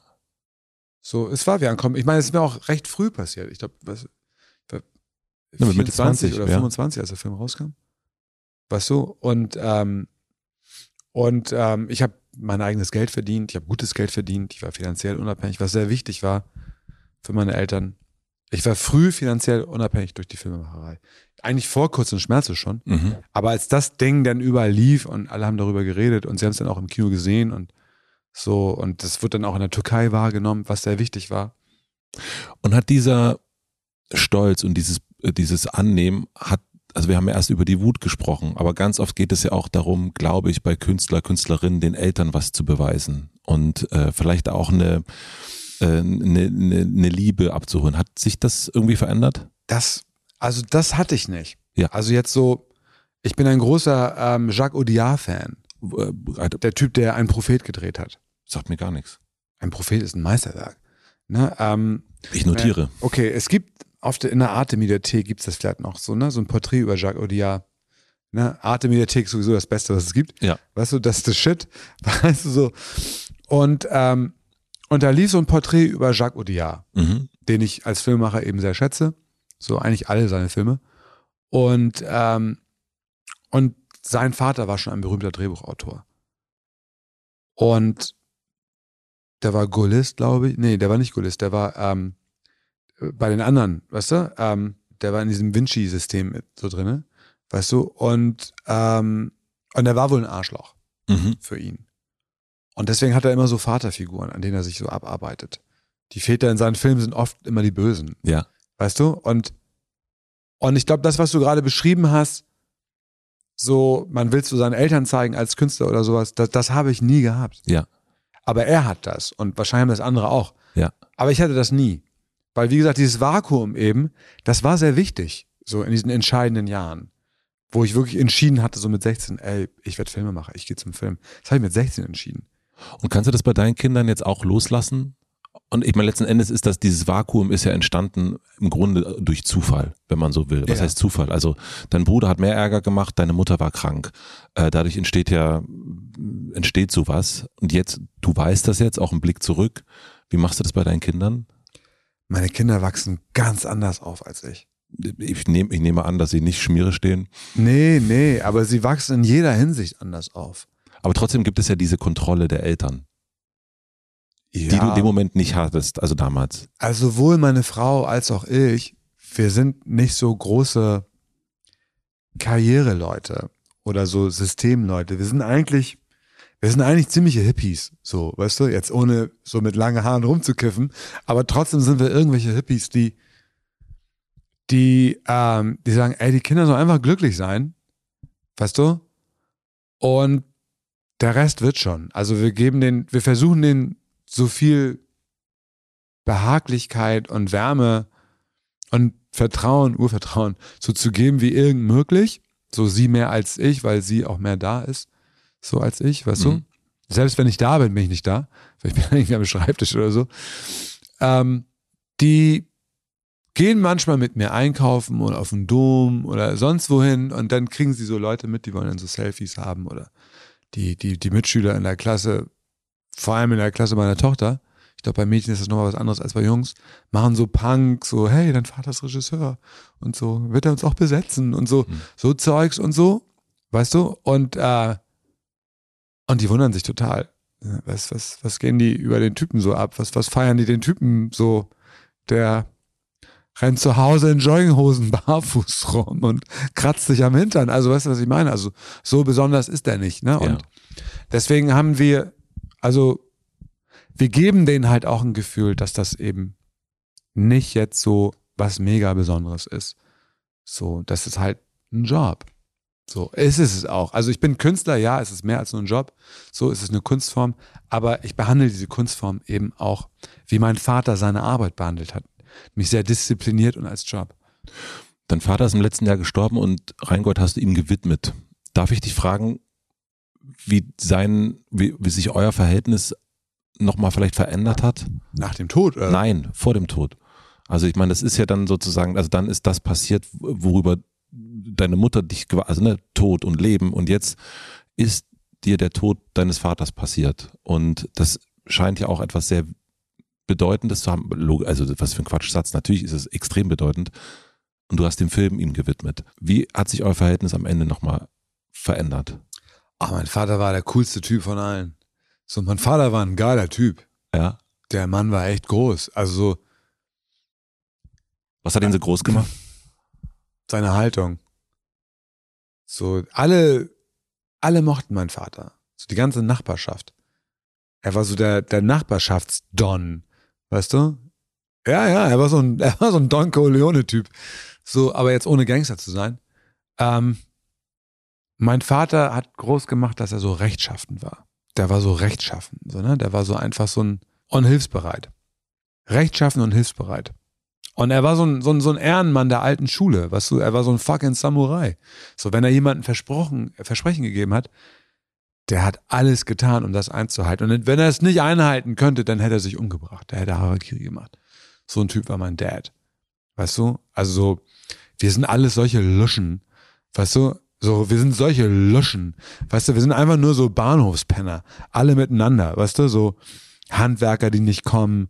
Wir, die uns verabreden um 15 Uhr und 15 SMS schreiben. Es wird 15 Minuten später. Es wird 20 Minuten später. Sowas war bei meinem Dad nicht. Weißt du so, ne? Der, wenn er gesagt hat 15 Uhr, dann war der um 15 Uhr da. Mhm. So, ohne einen Tag zu spät zu kommen. Und wenn er krank war, ging er trotzdem hin. Das war mein Dad, weißt du so. Der war echt so, ja, so, ähm, er hat das nie gefordert. Aber ähm, also wenn hier überhaupt irgendjemand in irgendeinem Schatten steht, dann stehe ich im Schatten meines Vaters. Und euer Verhältnis so mit dem Ende im Blick, hat sich das verändert nochmal? Das war sehr friedlich. So, wir hatten ein gutes Verhältnis. Also schon lange, ne? Also ähm, es war sehr humorvoll, unser Verhältnis. Ähm, ich glaube, das letzte war kurz vor seinem Tod, also im Jahr davor. Ich hatte irgendwie von so einem türkischen Schnapshersteller das Angebot bekommen, Geld zu kriegen, wenn ich auf Instagram mhm. was poste. Ne? Und, und ich habe das nicht gemacht, weil ich habe gesagt, ey Leute, mein Vater ist ein Hatsch. Weißt du, also mein Vater war ein Mecker. So, und der trinkt keinen Alkohol und so. Was und selbst wenn ich Alkohol trinke, ich kann das nicht publik machen. Das geht nicht wegen meinem Dad. So, ne? So sorry, Leute, ne?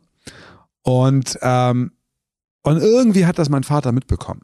Ich weiß nicht wie, ob hat das Monique meiner Mutter erzählt, keine Ahnung. Er hat es mitbekommen. Und dann stand er so im Treppenhaus und ich hatte, glaube ich, gerade den Hund geparkt oder abgeholt von denen. Weißt du? Und dann sagte, stimmt das, dass du das nicht gemacht hast und so, dass du das und das Geld äh, äh nicht angenommen hast? Ich sage, ja, das stimmt. Und dann hat er aus seiner Brieftasche 1000 Euro, was du so rausgeholt. Meinte, hier, nimm das. Ich sag, ey, ich brauch dein Geld nicht, alter Mann. Behalt dein Geld, ich will dein Geld nicht. Du nimmst das jetzt und so. So mit Tränen in den Augen. Wow. Weißt du? So, das fand er so toll, dass ich das jetzt so wegen ihm gemacht habe, aber für mich war das einfach selbstverständlich. Ich hätte das nie machen können. Wenn mir jemand eine Knarre in den Kopf gehalten hat, ja gut, dann vielleicht. Aber weißt du so, und, und das war eigentlich so der letzte Moment so zwischen uns. So, es war ein schöner Moment. Ach, wie schön. Ich habe das Geld genommen und habe dann die Hälfte davon an Kids gegeben, keine Ahnung. Meine Frau ein bisschen was, was so für die Haushaltskasse, keine Ahnung. Und warum war es dir wichtig, diesen Rheingold ihm zu widmen? Ja, also Filme sind auch wie Grabsteine, weißt du so, also oder wie Tätowierung. Ja. Eigentlich sind Filme eher wie Tätowierung, die bleiben ja für immer. Also selbst wenn wir schon lange, lange, lange, wenn wir nicht mehr leben, weißt du, wenn es uns nicht mehr gibt, irgendwelche Mediatheken oder Filmhistoriker werden die Arbeit noch irgendwo festhalten in einem Filmmuseum oder weißt du so, das wird es ja noch geben und und ähm, und man, das, die Hülle stirbt so, der Körper stirbt so, weißt du, aber wir, wir lassen die Leute ja am Leben, indem wir an sie denken. So, ist ja so bei Coco ist das ja so ganz rührend, ne, so diesen Pixar-Film, weißt du so, und das, das stimmt ja, also so, wir halten die Toten eben am Leben, indem wir an sie denken und, und das ist dann halt so eine Form von ihnen am Leben erhalten, ne, dass wer immer das, wann immer irgendwo sieht, wird einen Gedanken an meinen Vater. Oder sich fragen, wer ist das oder sowas, weißt du so. Dein Name bedeutet ja Eroberer. Ja. Was willst du erobern, weißt du das? Mein Vater hat mich so genannt, also meine Eltern. Ist halt Aber auch so ein Faschoname, ne? so. Nein, natürlich, also Obwohl ich gar kein Fascho bin. Ich glaube auch nicht, dass du das bist. Also ich würde sagen, da bist du weit von entfernt. Aber dennoch, äh, also wir haben na, schon ein paar Mal über Bedeutung und sowas geredet. Und irgendwie, also als ich das gesehen habe, und es ist ja auch in deinem Film spielt ja auch, was bedeutet der Name eine Rolle in Rheingold? Da dachte ich so, irgendwie, irgendwie passt es auch. Weil irgendwie habe ich auch, obwohl viel von dir natürlich auch so, einen, so einen, diesen, den, diesen Heimatbezug hat, aber irgendwie habe ich auch das Gefühl, dass du so Sachen erobern willst. Also, dass du Genres erobern willst, dass du das ist natürlich nicht immer nur das Gleiche. Also du hast von Anfang an, finde ich, immer wieder, also so, das ist, man kann ja nicht sagen, so, der macht den und den Film. Es gibt ein Gefühl, also ich habe immer, egal welchen Film ich von dir sehe, ich bin unruhig. Irgendwie. Es gibt irgendwie, stellt sich so eine Unruhe ein und ich kann, also muss, musst du mir gleich nochmal erklären, wie das zustande kommt. Aber es geht irgendwie um das, was, was Neues erobern. Also deswegen glaube ich schon, dass es irgendwie Karma Bedeutung, dass du dir die äh, doch irgendwie einverleibt hast, oder? Ja, doch. Also Kino, Filmlandschaften hat ja auch doch dann mit erobern, Publikum erobern. Ja, voll. Weißt du, so, ne? Das und weißt du, so ein Festival erobern und so. Ne, ein Festival ist so eine Burg, die man einnehmen man muss. Will so, ne? kann, man will, ja, man die will. Burg von Cannes und so, die müssen wir jetzt erstürmen und so. Genau. Ne? Ja, ja, das gibt's natürlich auch, weißt du, aber man verliert auch. Ja. So, ne? Festungen, die man schon erobert hat, da kommen dann irgendwann so die Kreuzritter und nehmen das wieder ab. Weißt du, so, das, ähm, ähm, ja, aber ich habe auch lange so das so durchaus so militärisch gesehen, was ich heute nicht mehr tue. Weißt du, also Film ist Krieg und so Shit und so. So, so habe ich eine Zeit lang gedacht. Ja. Das tue ich heute nicht mehr. Weißt du? Aber vermisst du das manchmal? Also vermisst du manchmal diese ähm, Film ist Krieg? Nein. Also äh, das hört sich so ein bisschen an, was du erzählst und ich verstehe das auch. Also so, es geht mir ja genauso. Ne? Also man wird älter und es wird alles so ein bisschen gesitteter und man trägt die Pickel nicht mehr aus. Die kommen gar nicht mehr, weil man irgendwie äh, zu, zur Kosmetik schon gegangen ist und weil man irgendwie Tee trinkt und meditiert und man ist so ein bisschen, man hat so seinen Wecker, seine Routinen und so weiter. Aber manchmal denke ich auch, Mann, also das war ja auch das hat ja auch, also das ist schon gut, dass wir das jetzt irgendwie die Versicherung abgeschlossen haben, aber well, the good old times. Also dieses Kriegerische, ich hatte das nicht, aber manchmal auch das Wilde und das habe ich zum Beispiel kaum noch, da bin ich zu vernünftig.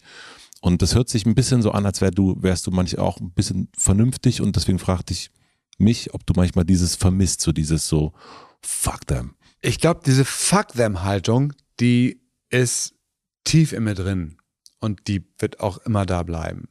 So und ich bin halt auch optimistisch, weil ich kenne Filmemacher, die denn gerade im hohen Alter, also im betagten Alter, weißt du, so ähm, mit ihre besten Sachen gemacht haben. Ja. So, oder nimm Scorsese und Wolf of Wall Street. Also so das, das Kompliment, was man Wolf of Wall Street am meisten machen kann, ist eigentlich, der Film ist der Film eines jungen Mannes. Ja, absolut. Weißt ja. du? Nicht eines alten Mannes, weißt du? Ja. So. Aber er hat ihn als alter Mann gedreht. Weißt du, und da bin ich optimistisch. Das, So. du, das Optimistische, dass da nochmal etwas kommt, was sich so ein bisschen weg, du hast es erst Kunsthandwerk genannt, also dass äh, irgendwann mehr äh, noch, sich vielleicht nochmal neue Pickel auftun äh, oder nochmal ein, ein anderer, da nochmal was anderes zurückkommt oder neu dazukommt. Meinst du das? Bleiben wir mal bei diesem, lassen wir mal den Rock'n'Roll weg, weil um den mache ich mir nicht so viel Sorgen. Weißt Mhm. du, so, du, du kannst den Künstler aus dem Rock'n'Roll nehmen, aber nicht den Rock'n'Roll aus dem Künstler und so Kram, ne? So, das, da mache ich mir nicht so viel Sorgen. Aber bleiben wir mal bei diesem militärischen, strategischen Eroberungsfeldzug, ja? Ähm, ich als Produzent muss die Sachen auch so sehen, dass sich die äh, Landschaft gerade verändert. Die Kino- und Film- und Medienlandschaft. Und zwar extrem.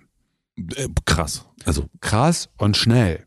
und Leute, die sozusagen gestern noch die großen Hits abgeliefert haben, Elias Mbarek oder so, sind plötzlich, uh, ist da noch der Kassenbringer? Fragezeichen. Ja, ja, Und voll. ich glaube, er ist es nicht. Also gut, also Elias jetzt, lass mal Elias mal nee. aus dem Spiel, aber so Till, Ja, so, ne? Das, das Ding ist jetzt, hat sich verändert. ja, voll. Weißt du so? Und, ähm, und Bully, also jetzt nicht Ja. Elias, sondern Bully, nehmen wir mal Bully, ne? Ja. Das meine ich damit, nicht Ja. Elias. Na, so, ähm, wird er jetzt so wie bei Shoot is Manitou sein neuer Film seine sieben, acht, neun, zehn Millionen machen? Wahrscheinlich nicht. Ja. Weißt du? Und ähm, ja, und du sagtest eben Elias. Also so, irgendwann haben doch mal diese Club of Rome Leute gesagt, so die, die Grenzen des Wachstums und so Shit. Weißt du? Und das ist jetzt. Ja. Und das ist auch in unserer Branche so. Und es ist eine Branche. Es ist leider keine reine Kunstform. Also wir sitzen nicht da und malen Bilder oder so Shit. Weißt du so, ne? Oder wir schreiben auch keine Romane oder so. Weißt du? Oder wir nehmen nicht die Klampe in die Hand und spielen auf YouTube irgendwas und drücken uns aus. Nee. Filme werden zu Filmen mit nichts anderem als durch Geld. Und je mehr Geld du zur Verfügung hast, desto mehr Möglichkeiten hast du bei deinen Filmen. Du bist unbegrenzter, aber du musst auch mehr einspielen. Also bist du auch automatisch wieder begrenzter. Das sogenannte Arthouse-Kino, ne, das, das benutzen wir mal das Etikett. Na, so sagen wir mal da, wo ich auch herkomme oder sowas, ja. Das, das findet eigentlich zurzeit nur noch in einer Blase statt.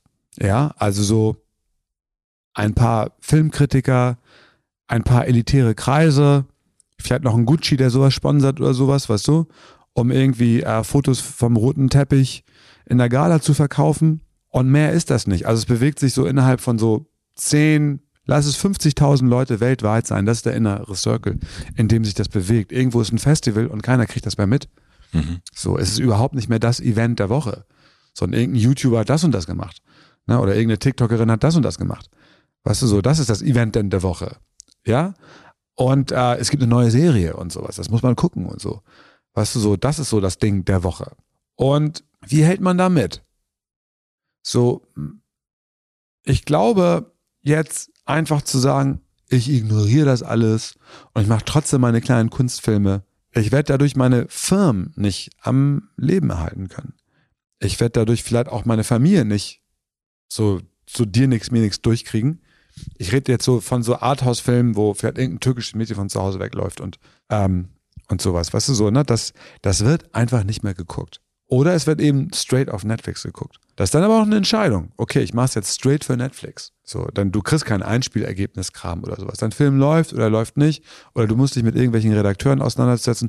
Ich glaube nicht, dass es einen großen Unterschied gibt, einen Film für Netflix oder, oder für einen anderen Streamer herzustellen oder einen Film oder einen Tatort zu machen. So, sagen wir es mal so. Ich glaube, du hast es bei beiden mit Redakteuren zu tun, die dir in dein Handwerk reinquatschen. Kunst kannst du aber so dir nichts, mir nichts nicht machen, weil es sich nicht verkauft. So, die Leute gehen nicht rein, du kannst das nicht, die Leute gehen nicht in den Film. So, was hast du davon, wenn den Film 10.000 Leute gesehen haben? Das ist nicht was für die Ewigkeit. Also muss ich schon gucken, wie ich strategisch durch diese Zeit komme, mich so neu sortiere. Natürlich ist Rheingold auch, auch ein, ein, ein Zeichen dessen, so, ne, so ein Umgang dessen, so, okay, gut, wer geht jetzt eigentlich noch ins Kino? Junge Leute gehen ins Kino. Weißt du, so, die gehen ins Kino, weil die haben keine Angst vor Corona. So, und die wollen mit ihren Freundinnen oder mit ihren Freunden noch was erleben und Kino bietet das dann an. Junge Leute machen das. So, weißt du, so, und deswegen, der zielt jetzt nicht, ja doch, er zielt, er wird jetzt nicht mit dem Purpose eins zu eins gemacht, aber ja, ich meine, als ich das entschieden habe, das zu machen, da gab es jetzt diese Gedanken ja auch nicht. Weißt du, aber es hat sich so verfestigt. So, ey, junge Leute, jungen Leuten könnte das gefallen. Ich will jetzt uns nicht ausschließen damit, weißt du, aber Wolf of Wall Street haben ja auch viele junge Leute geguckt. Ja, voll. Weißt du, so. Und, ähm, und wird es jetzt ein bisschen kommerzieller, wird es jetzt ein bisschen mainstreamiger, so, jetzt auch so mit Warner am Rücken und sowas, ne, was die erwarten für das Geld, was die auch zahlen. Du hast ja einen relativ umfassenden Deal gemacht. Ja, so. Ähm, aber der Deal sagt auch, wenn ich jetzt einen kleinen Kunstfilm mache, ich muss mit dem kleinen Kunstfilm zuerst zu denen gehen und sagen, hier, das will ich machen. So, ähm, zwei Türken, die gerade jetzt so vor Erdogan abgehauen sind und in, der, und in Deutschland ankommen und so sich zurechtfinden müssen. Wollt ihr das machen? Nee, so, ähm, lieber nicht. Wir glauben, dass das nicht mehr als 100.000 Zuschauer macht. Okay, und wenn ich es dann trotzdem machen will, so, und was ich dann vielleicht auch machen sollte, weil es ein Pickel ist, weißt du, da muss ich eine andere Firma suchen. So, eine Firma und ich muss dann für weniger Geld machen und, und so. Das bedeutet das alles auch. Weißt? Ich finde es total äh, toll, muss ich dir jetzt direkt sagen, dass du das so offen sagst, weil es ist, man kann natürlich immer ganz viel um alles herumreden und so weiter. Und ich finde es aber gut, dass da jemand sitzt, der sagt, ähm, also dass du das erst schon mit aus dem Nichts gesagt hast, zu sagen, ne, ich will hier eine, eine Festung erobern, ich will das und das soll das erreichen, ich möchte eigentlich den Globe haben, damit ich dann irgendwann einen Warner Deal machen kann, damit ich fein bin, meine Filme machen kann und jetzt gucke ich mir an, okay, ich mache jetzt einen Film über Katar, äh, Rap, äh, ich hole Emilio. Äh, ja, und, und, und, und guck sozusagen ähm, und arbeite da sehr strategisch. Und das ist, ähm, erleben wir in der Kunst ja ständig. Also äh, Rolling Stones gehen auch nicht auf die Bühne, weil die Pickel haben. Also das ist ja durch. Äh, aber da gibt's Strategien dahinter und wir erleben diese Strategien immer wieder, aber kaum jemand redet drüber. Alle tun immer so, als wäre das, äh, als hätten sie gerade was Neues an die Leinwand geklatscht. Das stimmt ja nicht. Oftmals. Oftmals ist es einfach, eine, steckt da auch eine Strategie dahinter. Und deswegen finde ich das großartig, dass du das so sagst und ansprichst. Also das äh, merkt man, glaube ich, manchmal unterschwellig als Zuschauender aber kannst nicht, aber niemand redet ja drüber. Alle sagen ja immer in Talkshows und überall, das ist jetzt der, das ist jetzt meine Mona Lisa, aber man merkt irgendwie, ist es doch, kann doch nicht die Mona Lisa von ihm sein jetzt gerade, äh, das letzte Album oder so. Das muss doch irgendeinen Grund haben. Und dann erfährt man, ach so, der hatte noch einen Deal und musste, musste noch irgendwie was erfüllen und äh, hat jetzt schnell ein Album hingeklatscht. Also deswegen äh, vielen Dank, dass du das so, dass du das so sagst. Ja, also es ist ja auch allgemein, also es ist so ein allgemeines Ding, es ist ja gerade eine Krise und man ja. muss halt, man kann eben nicht einfach weitermachen wie bisher. Das, darauf wollte ich eigentlich hinaus. Ja. Weißt du so, man, das, das wird nicht funktionieren. Dieses, diese, diese, ähm, diese Hoffnung oder das Bestehen, das hysterische Bestehen auf den Status quo.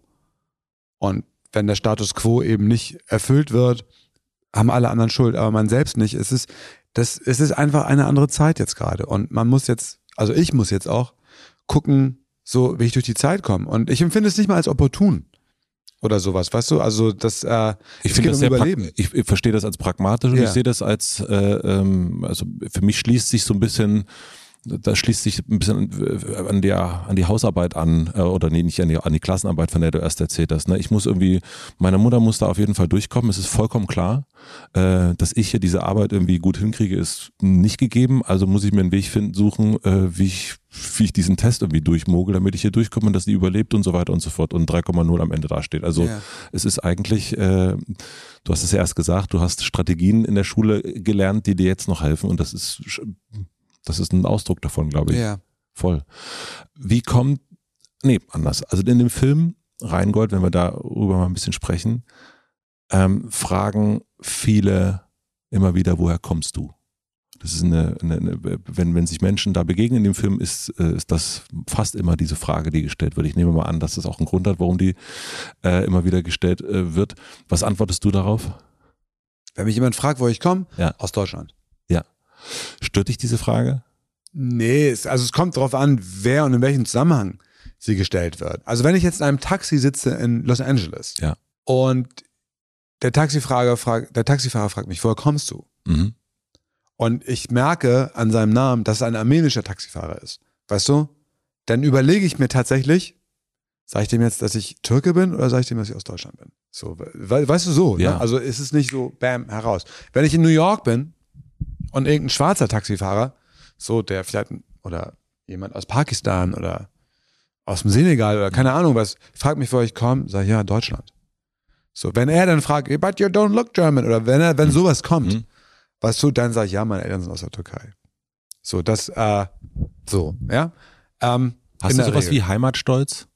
Was meinst du damit? Also Stolz auf das Land, aus dem man kommt, stolz äh, auf, auf die, äh, aus der Stadt, also, also diesen, den Stolz. Stolz darauf, Türke zu sein, meinst Stolz du? Stolz Türke zu sein, stolz Deutscher zu sein, stolz Hamburger zu sein. Also kennst du dieses, hast du das Gefühl, kennst du das Gefühl? Nein. Nein. Ich kannte das Gefühl auch nie. Das war nicht in meinem Karma mitgelegt worden, dieses Gefühl. Also hat nichts mit Erziehung zu tun. Ja. So, meine Eltern haben versucht, mich zu erziehen, stolz darauf, Türke zu sein oder sowas. Das haben sie schon versucht. Aber das kam bei denen nicht an, so, äh, bei mir nicht an. Ja. Weißt du, so, ähm, da gab es einfach kein Echo. Was, und das ist dann, keine Ahnung, wo das herkommt. Weißt du, das, äh, das ist vielleicht der Künstler in mir. Und worauf bist du stolz? Ich bin stolz jetzt tatsächlich auf Rheingold. Also ganz explizit, wenn du mich jetzt so fragst, worauf ich jetzt stolz bin.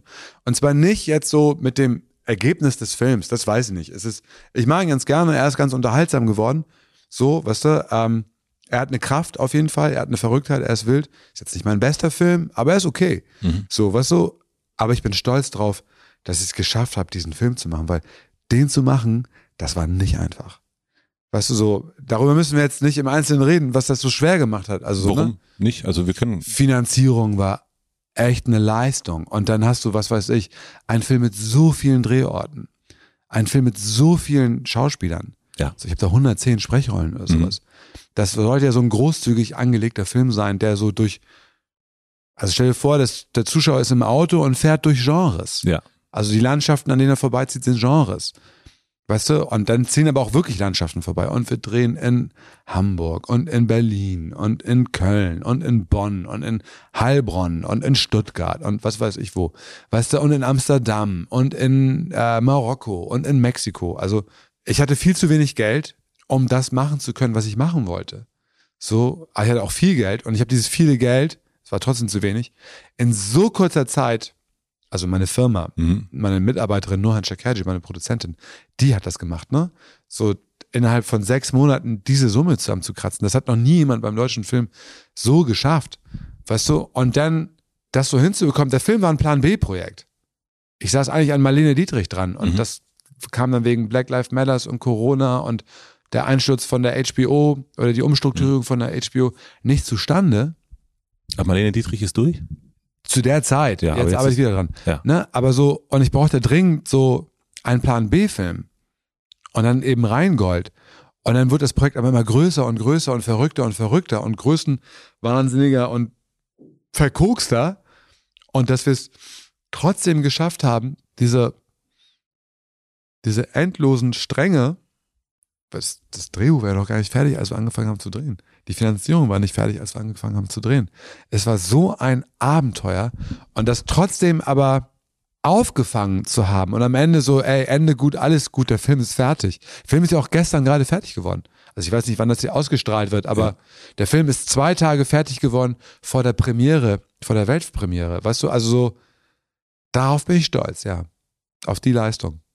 Und wenn jetzt hier ein äh, junger Filmemacher, eine junge Filmemacherin zuhört, hätte ich gerne zwei Sachen. Das eine ist, wie kann diese Person oder eine Produzentin, Produzent, wie machst du das, dass du Menschen, dass du eroberst, dass du, äh, und für eine Eroberung brauchst du ja Waffen, äh, brauchst du ja äh, Leute, die mitmachen und so weiter und so fort. Und du hast gerade erzählt, dass du eine Rekordsumme oder eine Rekordzeit hat deine Produzentin irgendwie das Geld dran geschafft.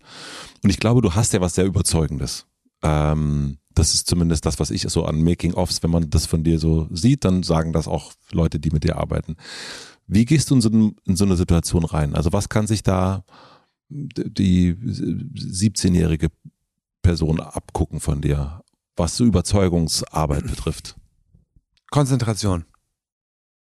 Ich glaube, das, damit ist man gut gewappnet.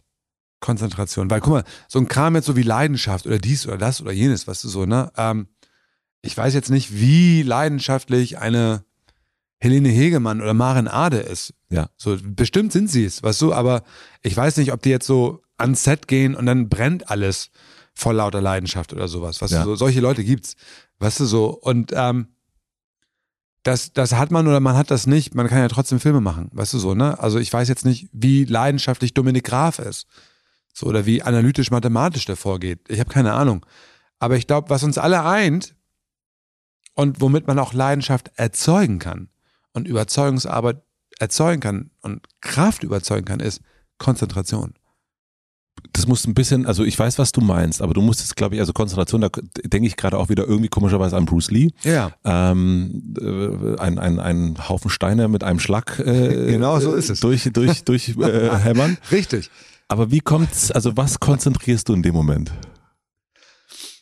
Also nehmen wir mal an, ich äh, sozusagen, du kannst ja, entweder bin ich Herr Warner ähm, oder ich bin wer auch immer, aber wie überzeugst du mich, dir irgendwie so einen Sack voller Geld zu geben?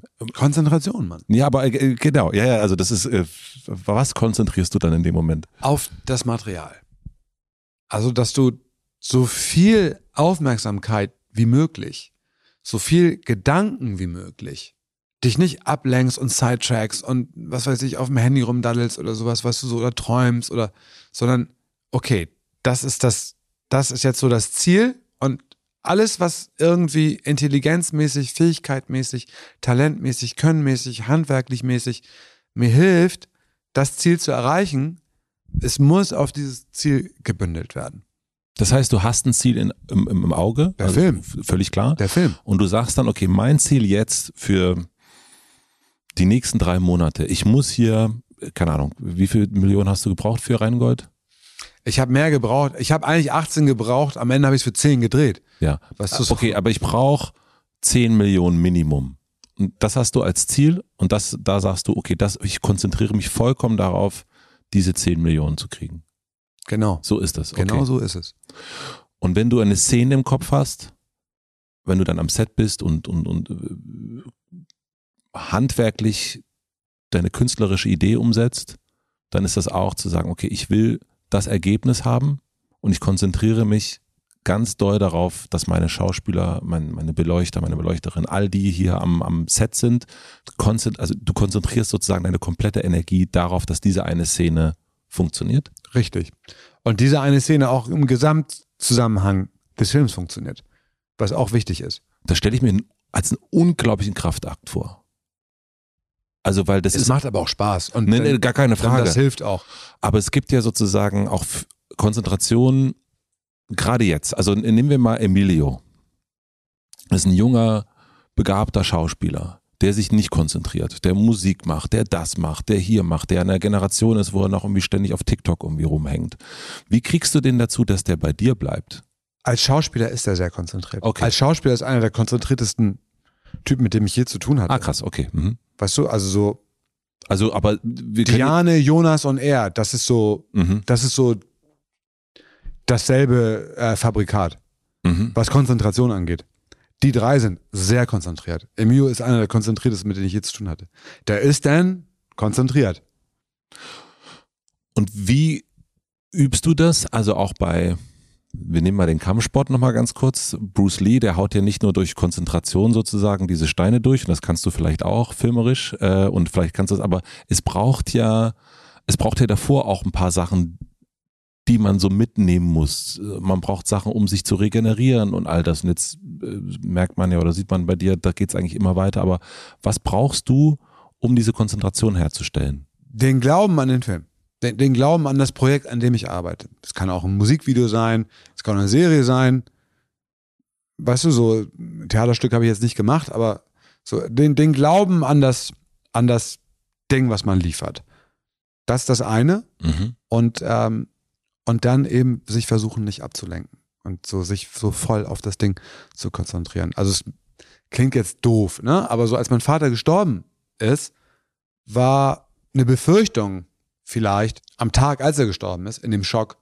Wie soll ich das denn jetzt machen? Ich drehe doch gerade einen Film. Wie, wie soll ich denn jetzt mit dem Tod meines Vaters klarkommen, wo ich einen Film drehe? Der ist ja mitten während der Dreharbeiten gestorben. Genau zur Hälfte der Dreharbeiten. Und zwei Tage später habe ich gedreht. Und äh, ich, hab, ich war voll auf Autopilot. Und dennoch war, während ich auf Autopilot war, konzentriert war ich bei der Sache. Immer wenn die Kamera aus war, so, weißt du, so, ähm, und man kurz umgebaut hat oder sowas, kam das Ding von meinem Vater, der Tod meines Vaters so rein. Es war auch kein schöner Drehort, das waren diese Gefängnissachen, ne? So, ähm, alles, was in Gefängnissen spielt in dem Film, habe ich unmittelbar nach dem Tod meines Vaters gedreht. Alle Gefängnissachen, weißt du? Also die, sowohl die im Nahen Osten als auch die Platte aufnehmen, als auch die U-Haft, weißt du? Und es waren halt auch einfach keine schönen Drehorte. So, aber die Konzentration auf die Sache hat mir, glaube ich, doch geholfen, so über diesen ersten Schock hinwegzukommen. Ich war dann doch, glaube ich, im Nachhinein ganz glücklich, das, das machen zu können. Und in welchen Momenten, also Konzentration kann ja auch nur dann entstehen, wenn es vorher eine Art der Zerstreuung gibt. Also man kann sich ja nicht permanent konzentrieren. Also man hat eine, die sogenannte Konzentrationsspanne. Also wie sieht diese Zerstreuung bei dir aus? Wie sieht oder auch, also es muss ja nicht nur Zerstreuung sein, es kann ja auch sozusagen die, die, der Leerlauf sein. Also damit du das überhaupt herstellen kannst, weil du kannst ja nicht permanent konzentriert sein. Man wundert sich schon, wie lange man konzentriert sein kann. Ne? Ja. Also dein Körper hilft dir ja auch bei sowas, weil wenn du einen Film drehst, dann ist ja auch immer alles Ausnahmezustand. Weißt du, also die Wäsche wird nicht gewaschen und äh, und von wegen, man soll kein Zucker essen, man ist nur am Zucker essen und Snickers da und weißt du so, also man nimmt sich alles, was man braucht, einfach nur um über die Runden zu kommen. Man kann auch einen ganzen Tag nur mit einem Snickers auskommen, wenn du drehst. Es ist alles in permanenter Ausnahme. Aber der Körper macht was ganz Wunderbares in diesem Zustand. Weil es ja auch immer so, es ist ja auch immer Notfall, es ist ja auch immer Gefahr. So, Ja, ein ja. Schritt nach links, ein Schritt nach rechts, einmal stolpern und dieser D-Zug mit diesem vielen, vielen, vielen, vielen, vielen Geld überrollt dich. Weißt du? Und das setzt Adrenalin frei. Und Adrenalin ist toll. Adrenalin ist super. Da ich junk voll auf Adrenalin, Alter. Das ist richtig ja. geil. Weißt du so, und wenn man dann so dreht, dann, dann hat man so viel Adrenalin, dann muss man nicht so viel schlafen und so. Weißt du, so, ähm, da braucht man nicht, ist eigentlich eher das Ding, okay, wie komme ich jetzt so runter? So, ähm, es gibt dann sowas wie so Bergfest oder so immer Wochenenden und, und da kommt dann so eine sogenannte Zerstreuung, das Klischee, man, man schießt sich vielleicht mal ab oder sowas, weißt du? So, man nimmt dann noch, vielleicht noch so einen Grappa oder zwei, den fünf Bieren hinterher oder sowas, weißt du, so, na, keine Ahnung, ne? Ähm, das ist dann so eine Form der Zerstreuung, wie, wie ich sie dann so zelebriere. Wenn ich, äh, äh, wenn ich das brauche, weißt du so, ne? Und das ist dann aber auch so die konsequenteste, aber auch gefährlichste Art der Zerstreuung, ne? So, ähm, Alkohol, so, ne? Das nicht täglich, das geht nicht beim Dreh. Weißt du so, das, das, das schaffe ich nicht. Andere schaffen das, ich könnte das nicht, weil dann arbeitest du irgendwann gegen deinen Körper und dann bist du nicht mehr konzentriert. Wer bist du, wenn du kein Projekt im Kopf hast, an dem, dem du gerade arbeitest, kein Ziel, kein, keine Landschaft, die du erobern willst? Ich arbeite eigentlich immer an irgendwelchen Projekten. Mein ganzes Leben lang. Und das ist überhaupt nicht furchtbar, das ist ganz toll. Sehnst du dich aber manchmal danach, Nee. dass du, also, ne, also Adrenalin, Junk ist ja auch eine Art der Abhängigkeit und, und alles, was man über so äh, auch fernöstlich, ähm, ne, also äh, äh, Wasser sein, ist ja auch im Moment sein. Und wenn man aber ans, Pro- wenn, wenn das Projekt, also wenn, wenn du, du bist ja jetzt hier, in dem Moment, wir konzentrieren uns auf das Gespräch und ähm, jetzt die nächsten Tage kommt der Film raus. Aber du arbeitest ja schon parallel wieder an dem nächsten Film. Also du bist An ja, zwei Dingern. Ja, du bist ja, genau. Und ich, ich äh, das ist ja auch wirklich, wirklich krass, dass du das machst. Aber dieses, also kommst du irgendwann zur Ruhe? Ja, klar. Ja. Ich meditiere täglich. Wirklich? Ah, okay. Ich setze mich jeden Tag hin und atme. Das mache ich täglich. Äh, wann machst du das? Meistens morgens. Ja. Hast du heute schon meditiert? Ja. Wie lange? Heute nicht so lange. Was heißt das? Heute keine zehn Minuten. Heute keine zehn Minuten. Aber das Ja. brauchst du. Und was, äh, was passiert dann in diesen zehn Minuten? Und wenn du die hast? Ich konzentriere mich aufs Atmen. Ja. Also in diesem Moment wiederum zu sein. Nur aufs Atmen. Das versuche ich. Mhm. Es geht nicht, weil die Ja. Gedanken, ein Gehirn denkt dann an gestern und morgen und an den Tag und ich weiß nicht an was, an die Premiere oder an Ratar, ich weiß nicht, woran das Gehirn alles Mhm. denkt. An, ey, ey, ey, ey, das sind Wolken. Atme ein, atme aus. Wie war dieser Atemzug? Kommt der nächste Atemzug. Das, ich lese, lesen ist toll, lesen ist super. So in Zügen oder vom Einschlafen lese ich. Weißt du, das ist auch immer so runterkommen. Mhm. Und ich höre Schallplatten. So, das kann ich Ja. jetzt nicht auf der Reise tun, Ja. das mache ich auch über Kopfhörer, aber so, wenn ich nicht arbeite und nicht mit den Kindern zu tun habe oder irgendwas im Haus zu tun habe oder sowas, weißt du, weil irgendwie das Dach kaputt ist oder der Keller überschwemmt und mein Leben hat ja auch so Zeugs, ne? ne? Oder was weiß ich, die Kinder zum Arzt bringen oder das Fahrrad für das Kind reparieren. Das ist auch mein Leben, Mhm. ja? So, ist auch viel mein Leben, ja? Ähm, dann ist der größte Luxus, und wenn ich dann nicht an Film denke, ist, ich lege eine Platte auf, meistens vielleicht eine, die ich noch nicht gehört habe, so eine, die ich mir gekauft habe. Und, ähm, dann nehme ich mir das Cover in die Hand und höre die und lese, in welchem Studio ist das gemacht und wer sind die Toningenieure und vielleicht sind da ein paar Texte drauf. Bei wem hat sich der Künstler oder die Künstlerin bedankt? So, und das ist so, das ist mein größter Luxus. Ach, wie schön. Wir haben erst, das habe ich dir ein bisschen in, in, in den Mund gelegt, über Fuck Them gesprochen und du hast das aber nochmal wiederholt. Äh, wer ist Them? Rassisten, Ignoranten, weißt du, ähm, die Oberflächlichkeiten, weißt du, ähm, die Ungerechten, die Tyrannen, die Frauenfeinde, die Minderheitenfeinde, die halt, ne? Hast du die im Kopf, wenn du arbeitest? Also ist, spielt das eine Rolle in deiner kreativen Arbeit? Also brauchst du auch so ein bisschen so ein, also wir, wir drehen uns ja immer wieder auch ums Kämpfen und das ist ja auch für dich ein ganz wichtiger, Kämpfen ist ja auch, Aber auch das System, ne? Also Ja. auch das, der Kapitalismus, vor allem der, ja. weißt du? Also diese ganzen Dinge sind so fuck them, ja. Und was wünsche dir für Rheingold? Oh, ich wünsche mir, dass da viele Leute reingehen. Also wirklich. Ja. So, dass, ähm, so, ich träume, also so, ich wünsche mir, dass in dieser schwierigen Zeit des Kinos, weißt du, wo, wo einfach so Publikumsschwund ist, da gibt es so viele Theorien und so. Ähm, ich habe auch meine eigenen dazu. So, ähm, Willst du die noch geben? Also danach? Aber mach, mach, Ja. mal bleiben mal ich wünsche Wunsch. mir einfach, dass, dass in dieser schwierigen, angeschlagenen Zeit der Krankheit des Kinos, weißt du, dass der Film zumindestens ähm, eine kurzweilige Heilung sein kann, weißt du so, weißt du, also eine, eine, eine Welle, wo das Krankheitssymptom mal, die Symptome mal zurückgehen. Das wünsche ich mir. Ich wünsche mir auch noch was anderes. Ich wünsche mir, guck mal, Platten, Bücher und Filme, das waren immer meine Freunde. Meine auch, Chinatown war ein Freund von mir. Ja. Mhm. Tom Sawyer ist ein Freund von mir. Oder Jack Courage unterwegs, Charles Bukowski. Weißt du so, ähm, die Platten von Prince und Joni Mitchell oder Platten von den Beatles oder irgendwelche Jazzplatten.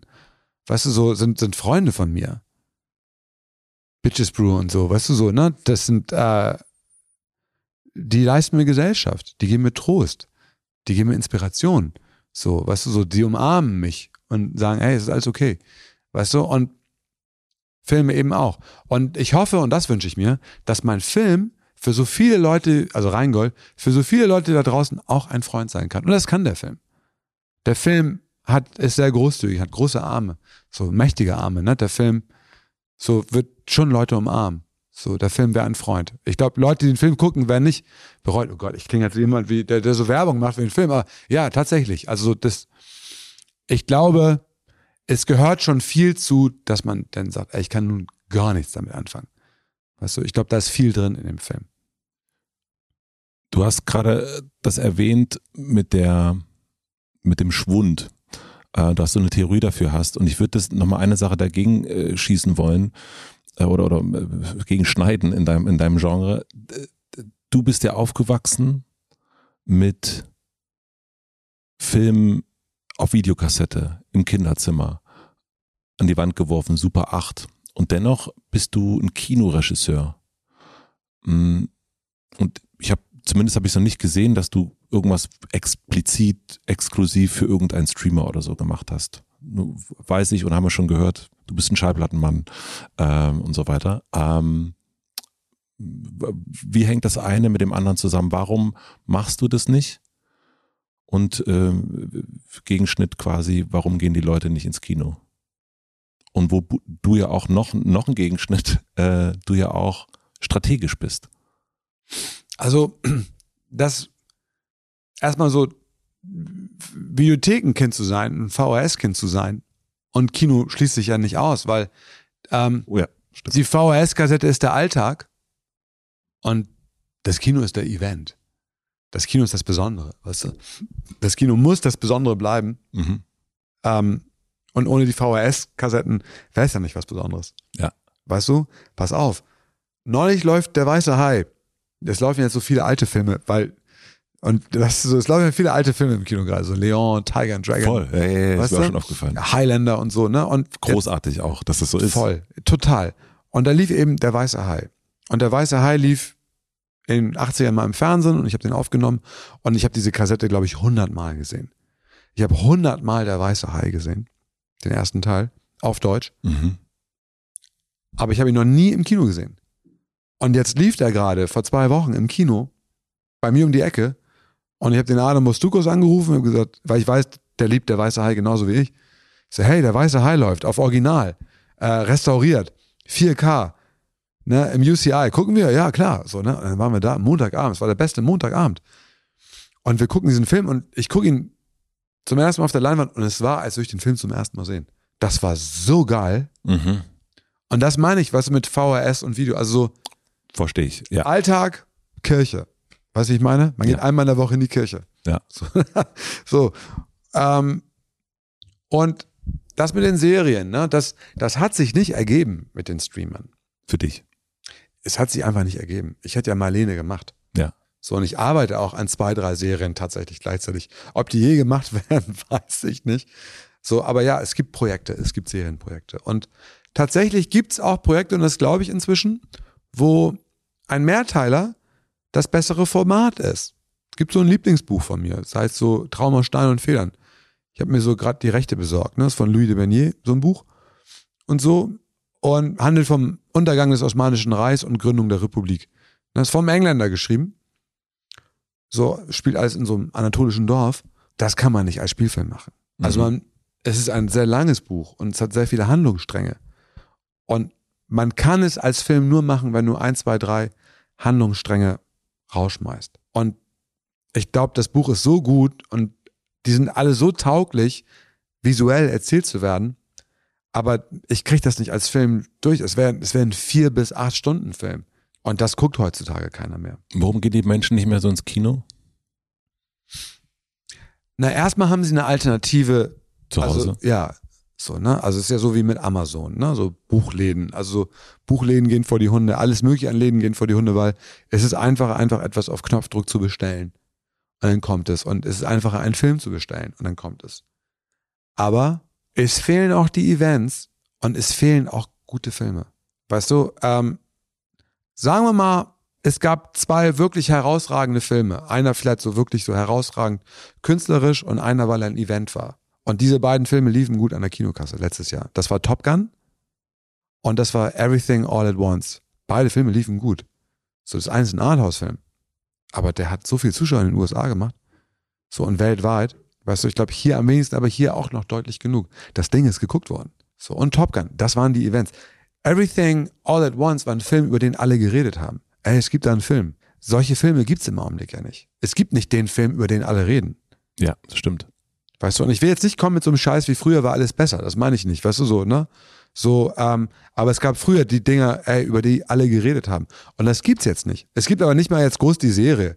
Weißt du so, ähm, Es gibt gerade gar nichts, über das alle reden. ja. Es gibt einfach zu viel in der Welt, was, über was alle reden. Aber es gibt zu viel Schlechtes. Oder nicht schlecht, Mediokres.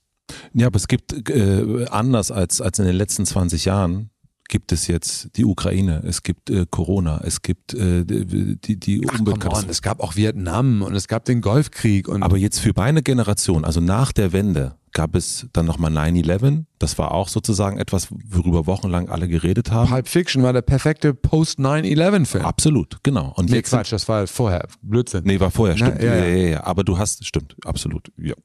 Ähm, aber jetzt hast du, glaube ich, so viele Sachen, die abgehen bei den Leuten, dass, äh, dass das die Themen sind.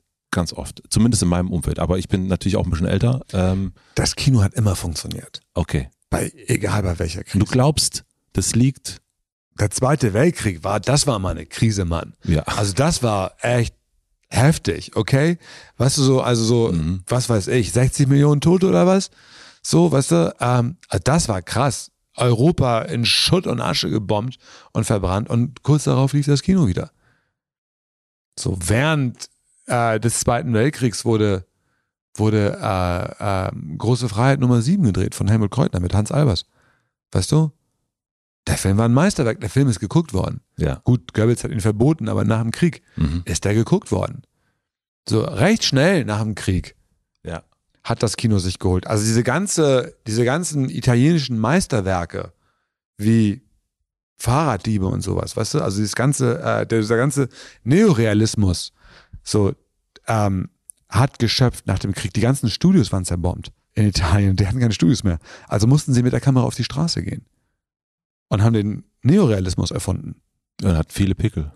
Ja, wahnsinnig viele Pickel. Weißt du, so, ähm, nein, ich glaube, es ist was anderes, weil es wird ja auch gleichzeitig so viel gedreht wie nie. Und ich merke das daran, dass ich keine Crews finde. Ich will mit den Leuten mit, arbeiten, mit denen ich immer arbeite und ich kann mit denen nicht arbeiten, weil die für ein Jahr weggebucht sind von Netflix. Für eine Serie. Weil sie für ein halbes Jahr weggebucht sind für fucking Sky, Alter. Weißt du, weil sie ein halbes Jahr oder ein Dreivierteljahr weggebucht worden sind für irgendeine äh, äh, Four-Blocks-Nummer von Amazon-Ableger. Weißt du, was ich meine? So, so. Und die Leute sind nicht da. Diese ganzen Streamer, die müssen ja bedient werden. Das ist ja so Glotze nonstop. Glotze, Glotze, Glotze, Glotze. Ne? Also, und dann entsteht so das Wort Content. Mhm. Content, Content, Content. Was für ein Fuck them Wort. Content. Was soll das sein, Content? Zeit vertrödeln? Zeit füllen? So, dann macht doch Testbild, verdammte Scheiße, und macht Musik drauf oder sowas, weißt du so. Aber nein, es werden wirklich Millionen verballert für durchschnittliches Zeug. Film und Serien. Und dann sagen sie sich, na, lass uns ein paar von den Dingern ins Kino bringen, damit wir die Plattform bewerben. Weißt du? Was auch nochmal Bullshit ist. Weißt du, so, ey, kann das Kino nicht Kino sein? Weißt du?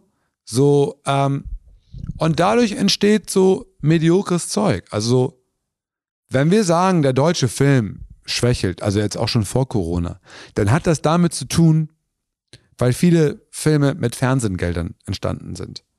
Dann du, du mit hast also mit Redakteure. Fernsehredakteuren zu tun. Die sind nicht alle so, aber doch viele sind dann so, ey, das guckt der 20 Uhr 15 Zuschauer nicht. Ihr müsst es mehr so machen oder keine Ahnung, das verbannen wir auf die 23 Uhr.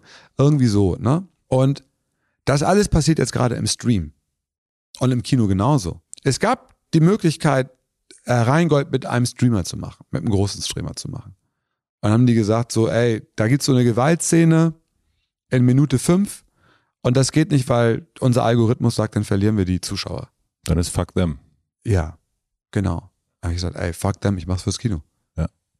Stark. Weißt du? Und, und die Dinger sind mediokren. Also so, vielleicht, ich habe jetzt nicht alle Filme da draußen gesehen, weißt du? Aber ich krieg's auch mit so von Festivals. So, ne? So, wo ist der jetzt so der Überflieger? Wo ist denn jetzt so der Film?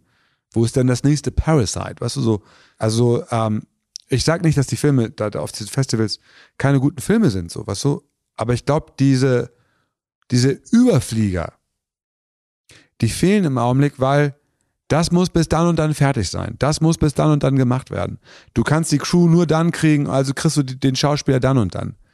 Dann dreht man mit nicht fertigen Sachen, so wie ich jetzt gerade, weißt du so, ne? Und, ähm, und nicht zu Ende gedachten Sachen, weißt du, und, ähm, und Sachen, die sich einfach zu sehr ähneln. So, Everything All at Once und Top Gun waren eben nicht streamed, weißt du so, die waren einfach, ey, das Ding muss für die große Leinwand gemacht werden. In Deutschland war es aber dann wunderschön zum Beispiel.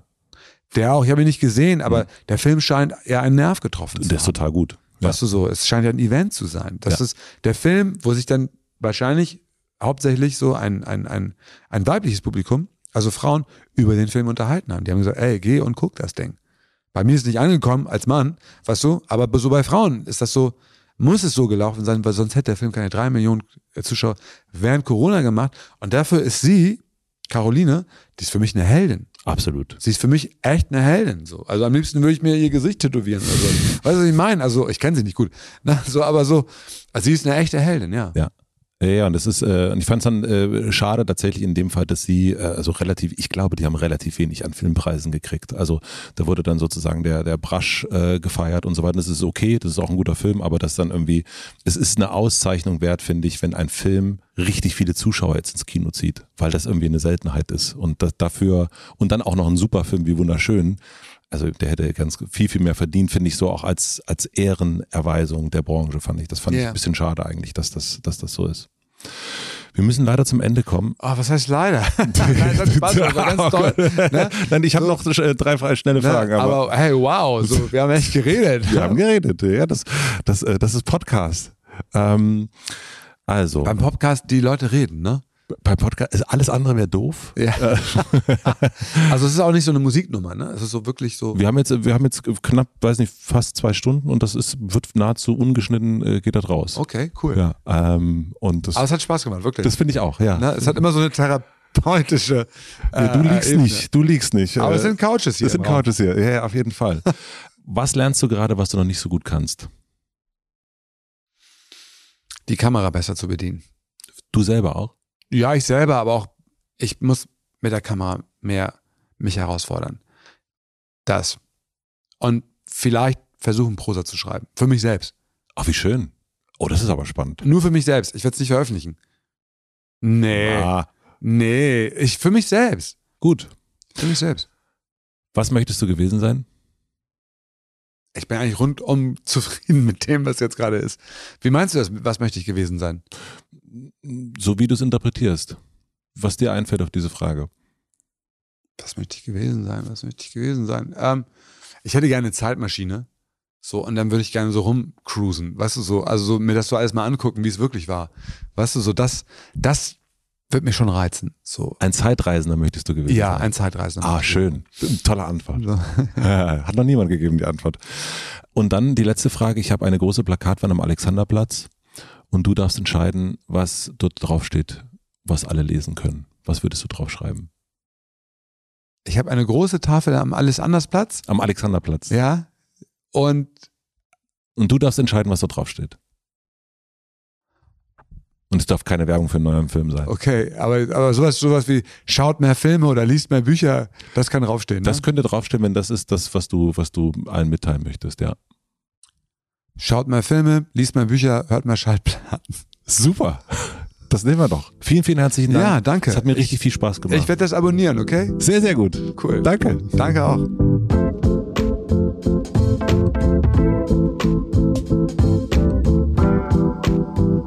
Das war Fatih Akin. Vielen, vielen herzlichen Dank fürs Zuhören. Im Vorfeld habe ich mit ein paar Leuten über ihn gesprochen und viele wussten auch gar nicht so viel über ihn, aber immer haben sie gesagt, das ist ein richtig geiler Typ. Und wenn ich danach mit irgendjemandem über Fatih gesprochen habe, habe ich auch immer gesagt, das ist ein richtig geiler Typ. Ich hoffe, euch geht's genauso und ich hoffe, ihr sagt das jetzt auch. Fatih Akin, das ist ein richtig geiler Typ. Ich habe ein paar Sachen hier mitgenommen. Ich fand es sehr, sehr toll, dass er so ehrlich über seine Kunst gesprochen hat und dieses Pickel ausdrücken versus Fingernägel schneiden. Dass es manchmal auch einfach notwendig ist, Fingernägel zu schneiden, dass nicht alles, was man künstlerisch macht, ein Pickel sein kann, wenn man jahrelang und immer wieder regelmäßig produzieren möchte und will und muss und so weiter und so fort. Und das fand ich toll, dass er da so ehrlich war. Auch seine Ehrlichkeit gegenüber dem deutschen Film und dem Zustand des deutschen Kinos fand ich super. Und am Anfang des Gesprächs sprechen wir über Bruce Lee und über Kampfsport und er sagt da, äh, sei wie Wasser, also und zitiert da Bruce Lee.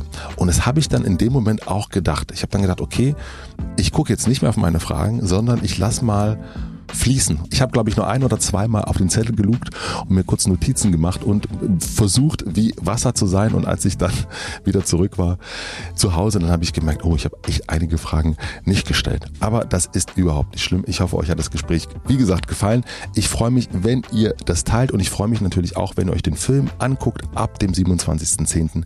erscheint Rheingold überall im Kino. Und ihr solltet natürlich auch unbedingt, gerade nach diesem Gespräch, diesen Film im Kino sehen.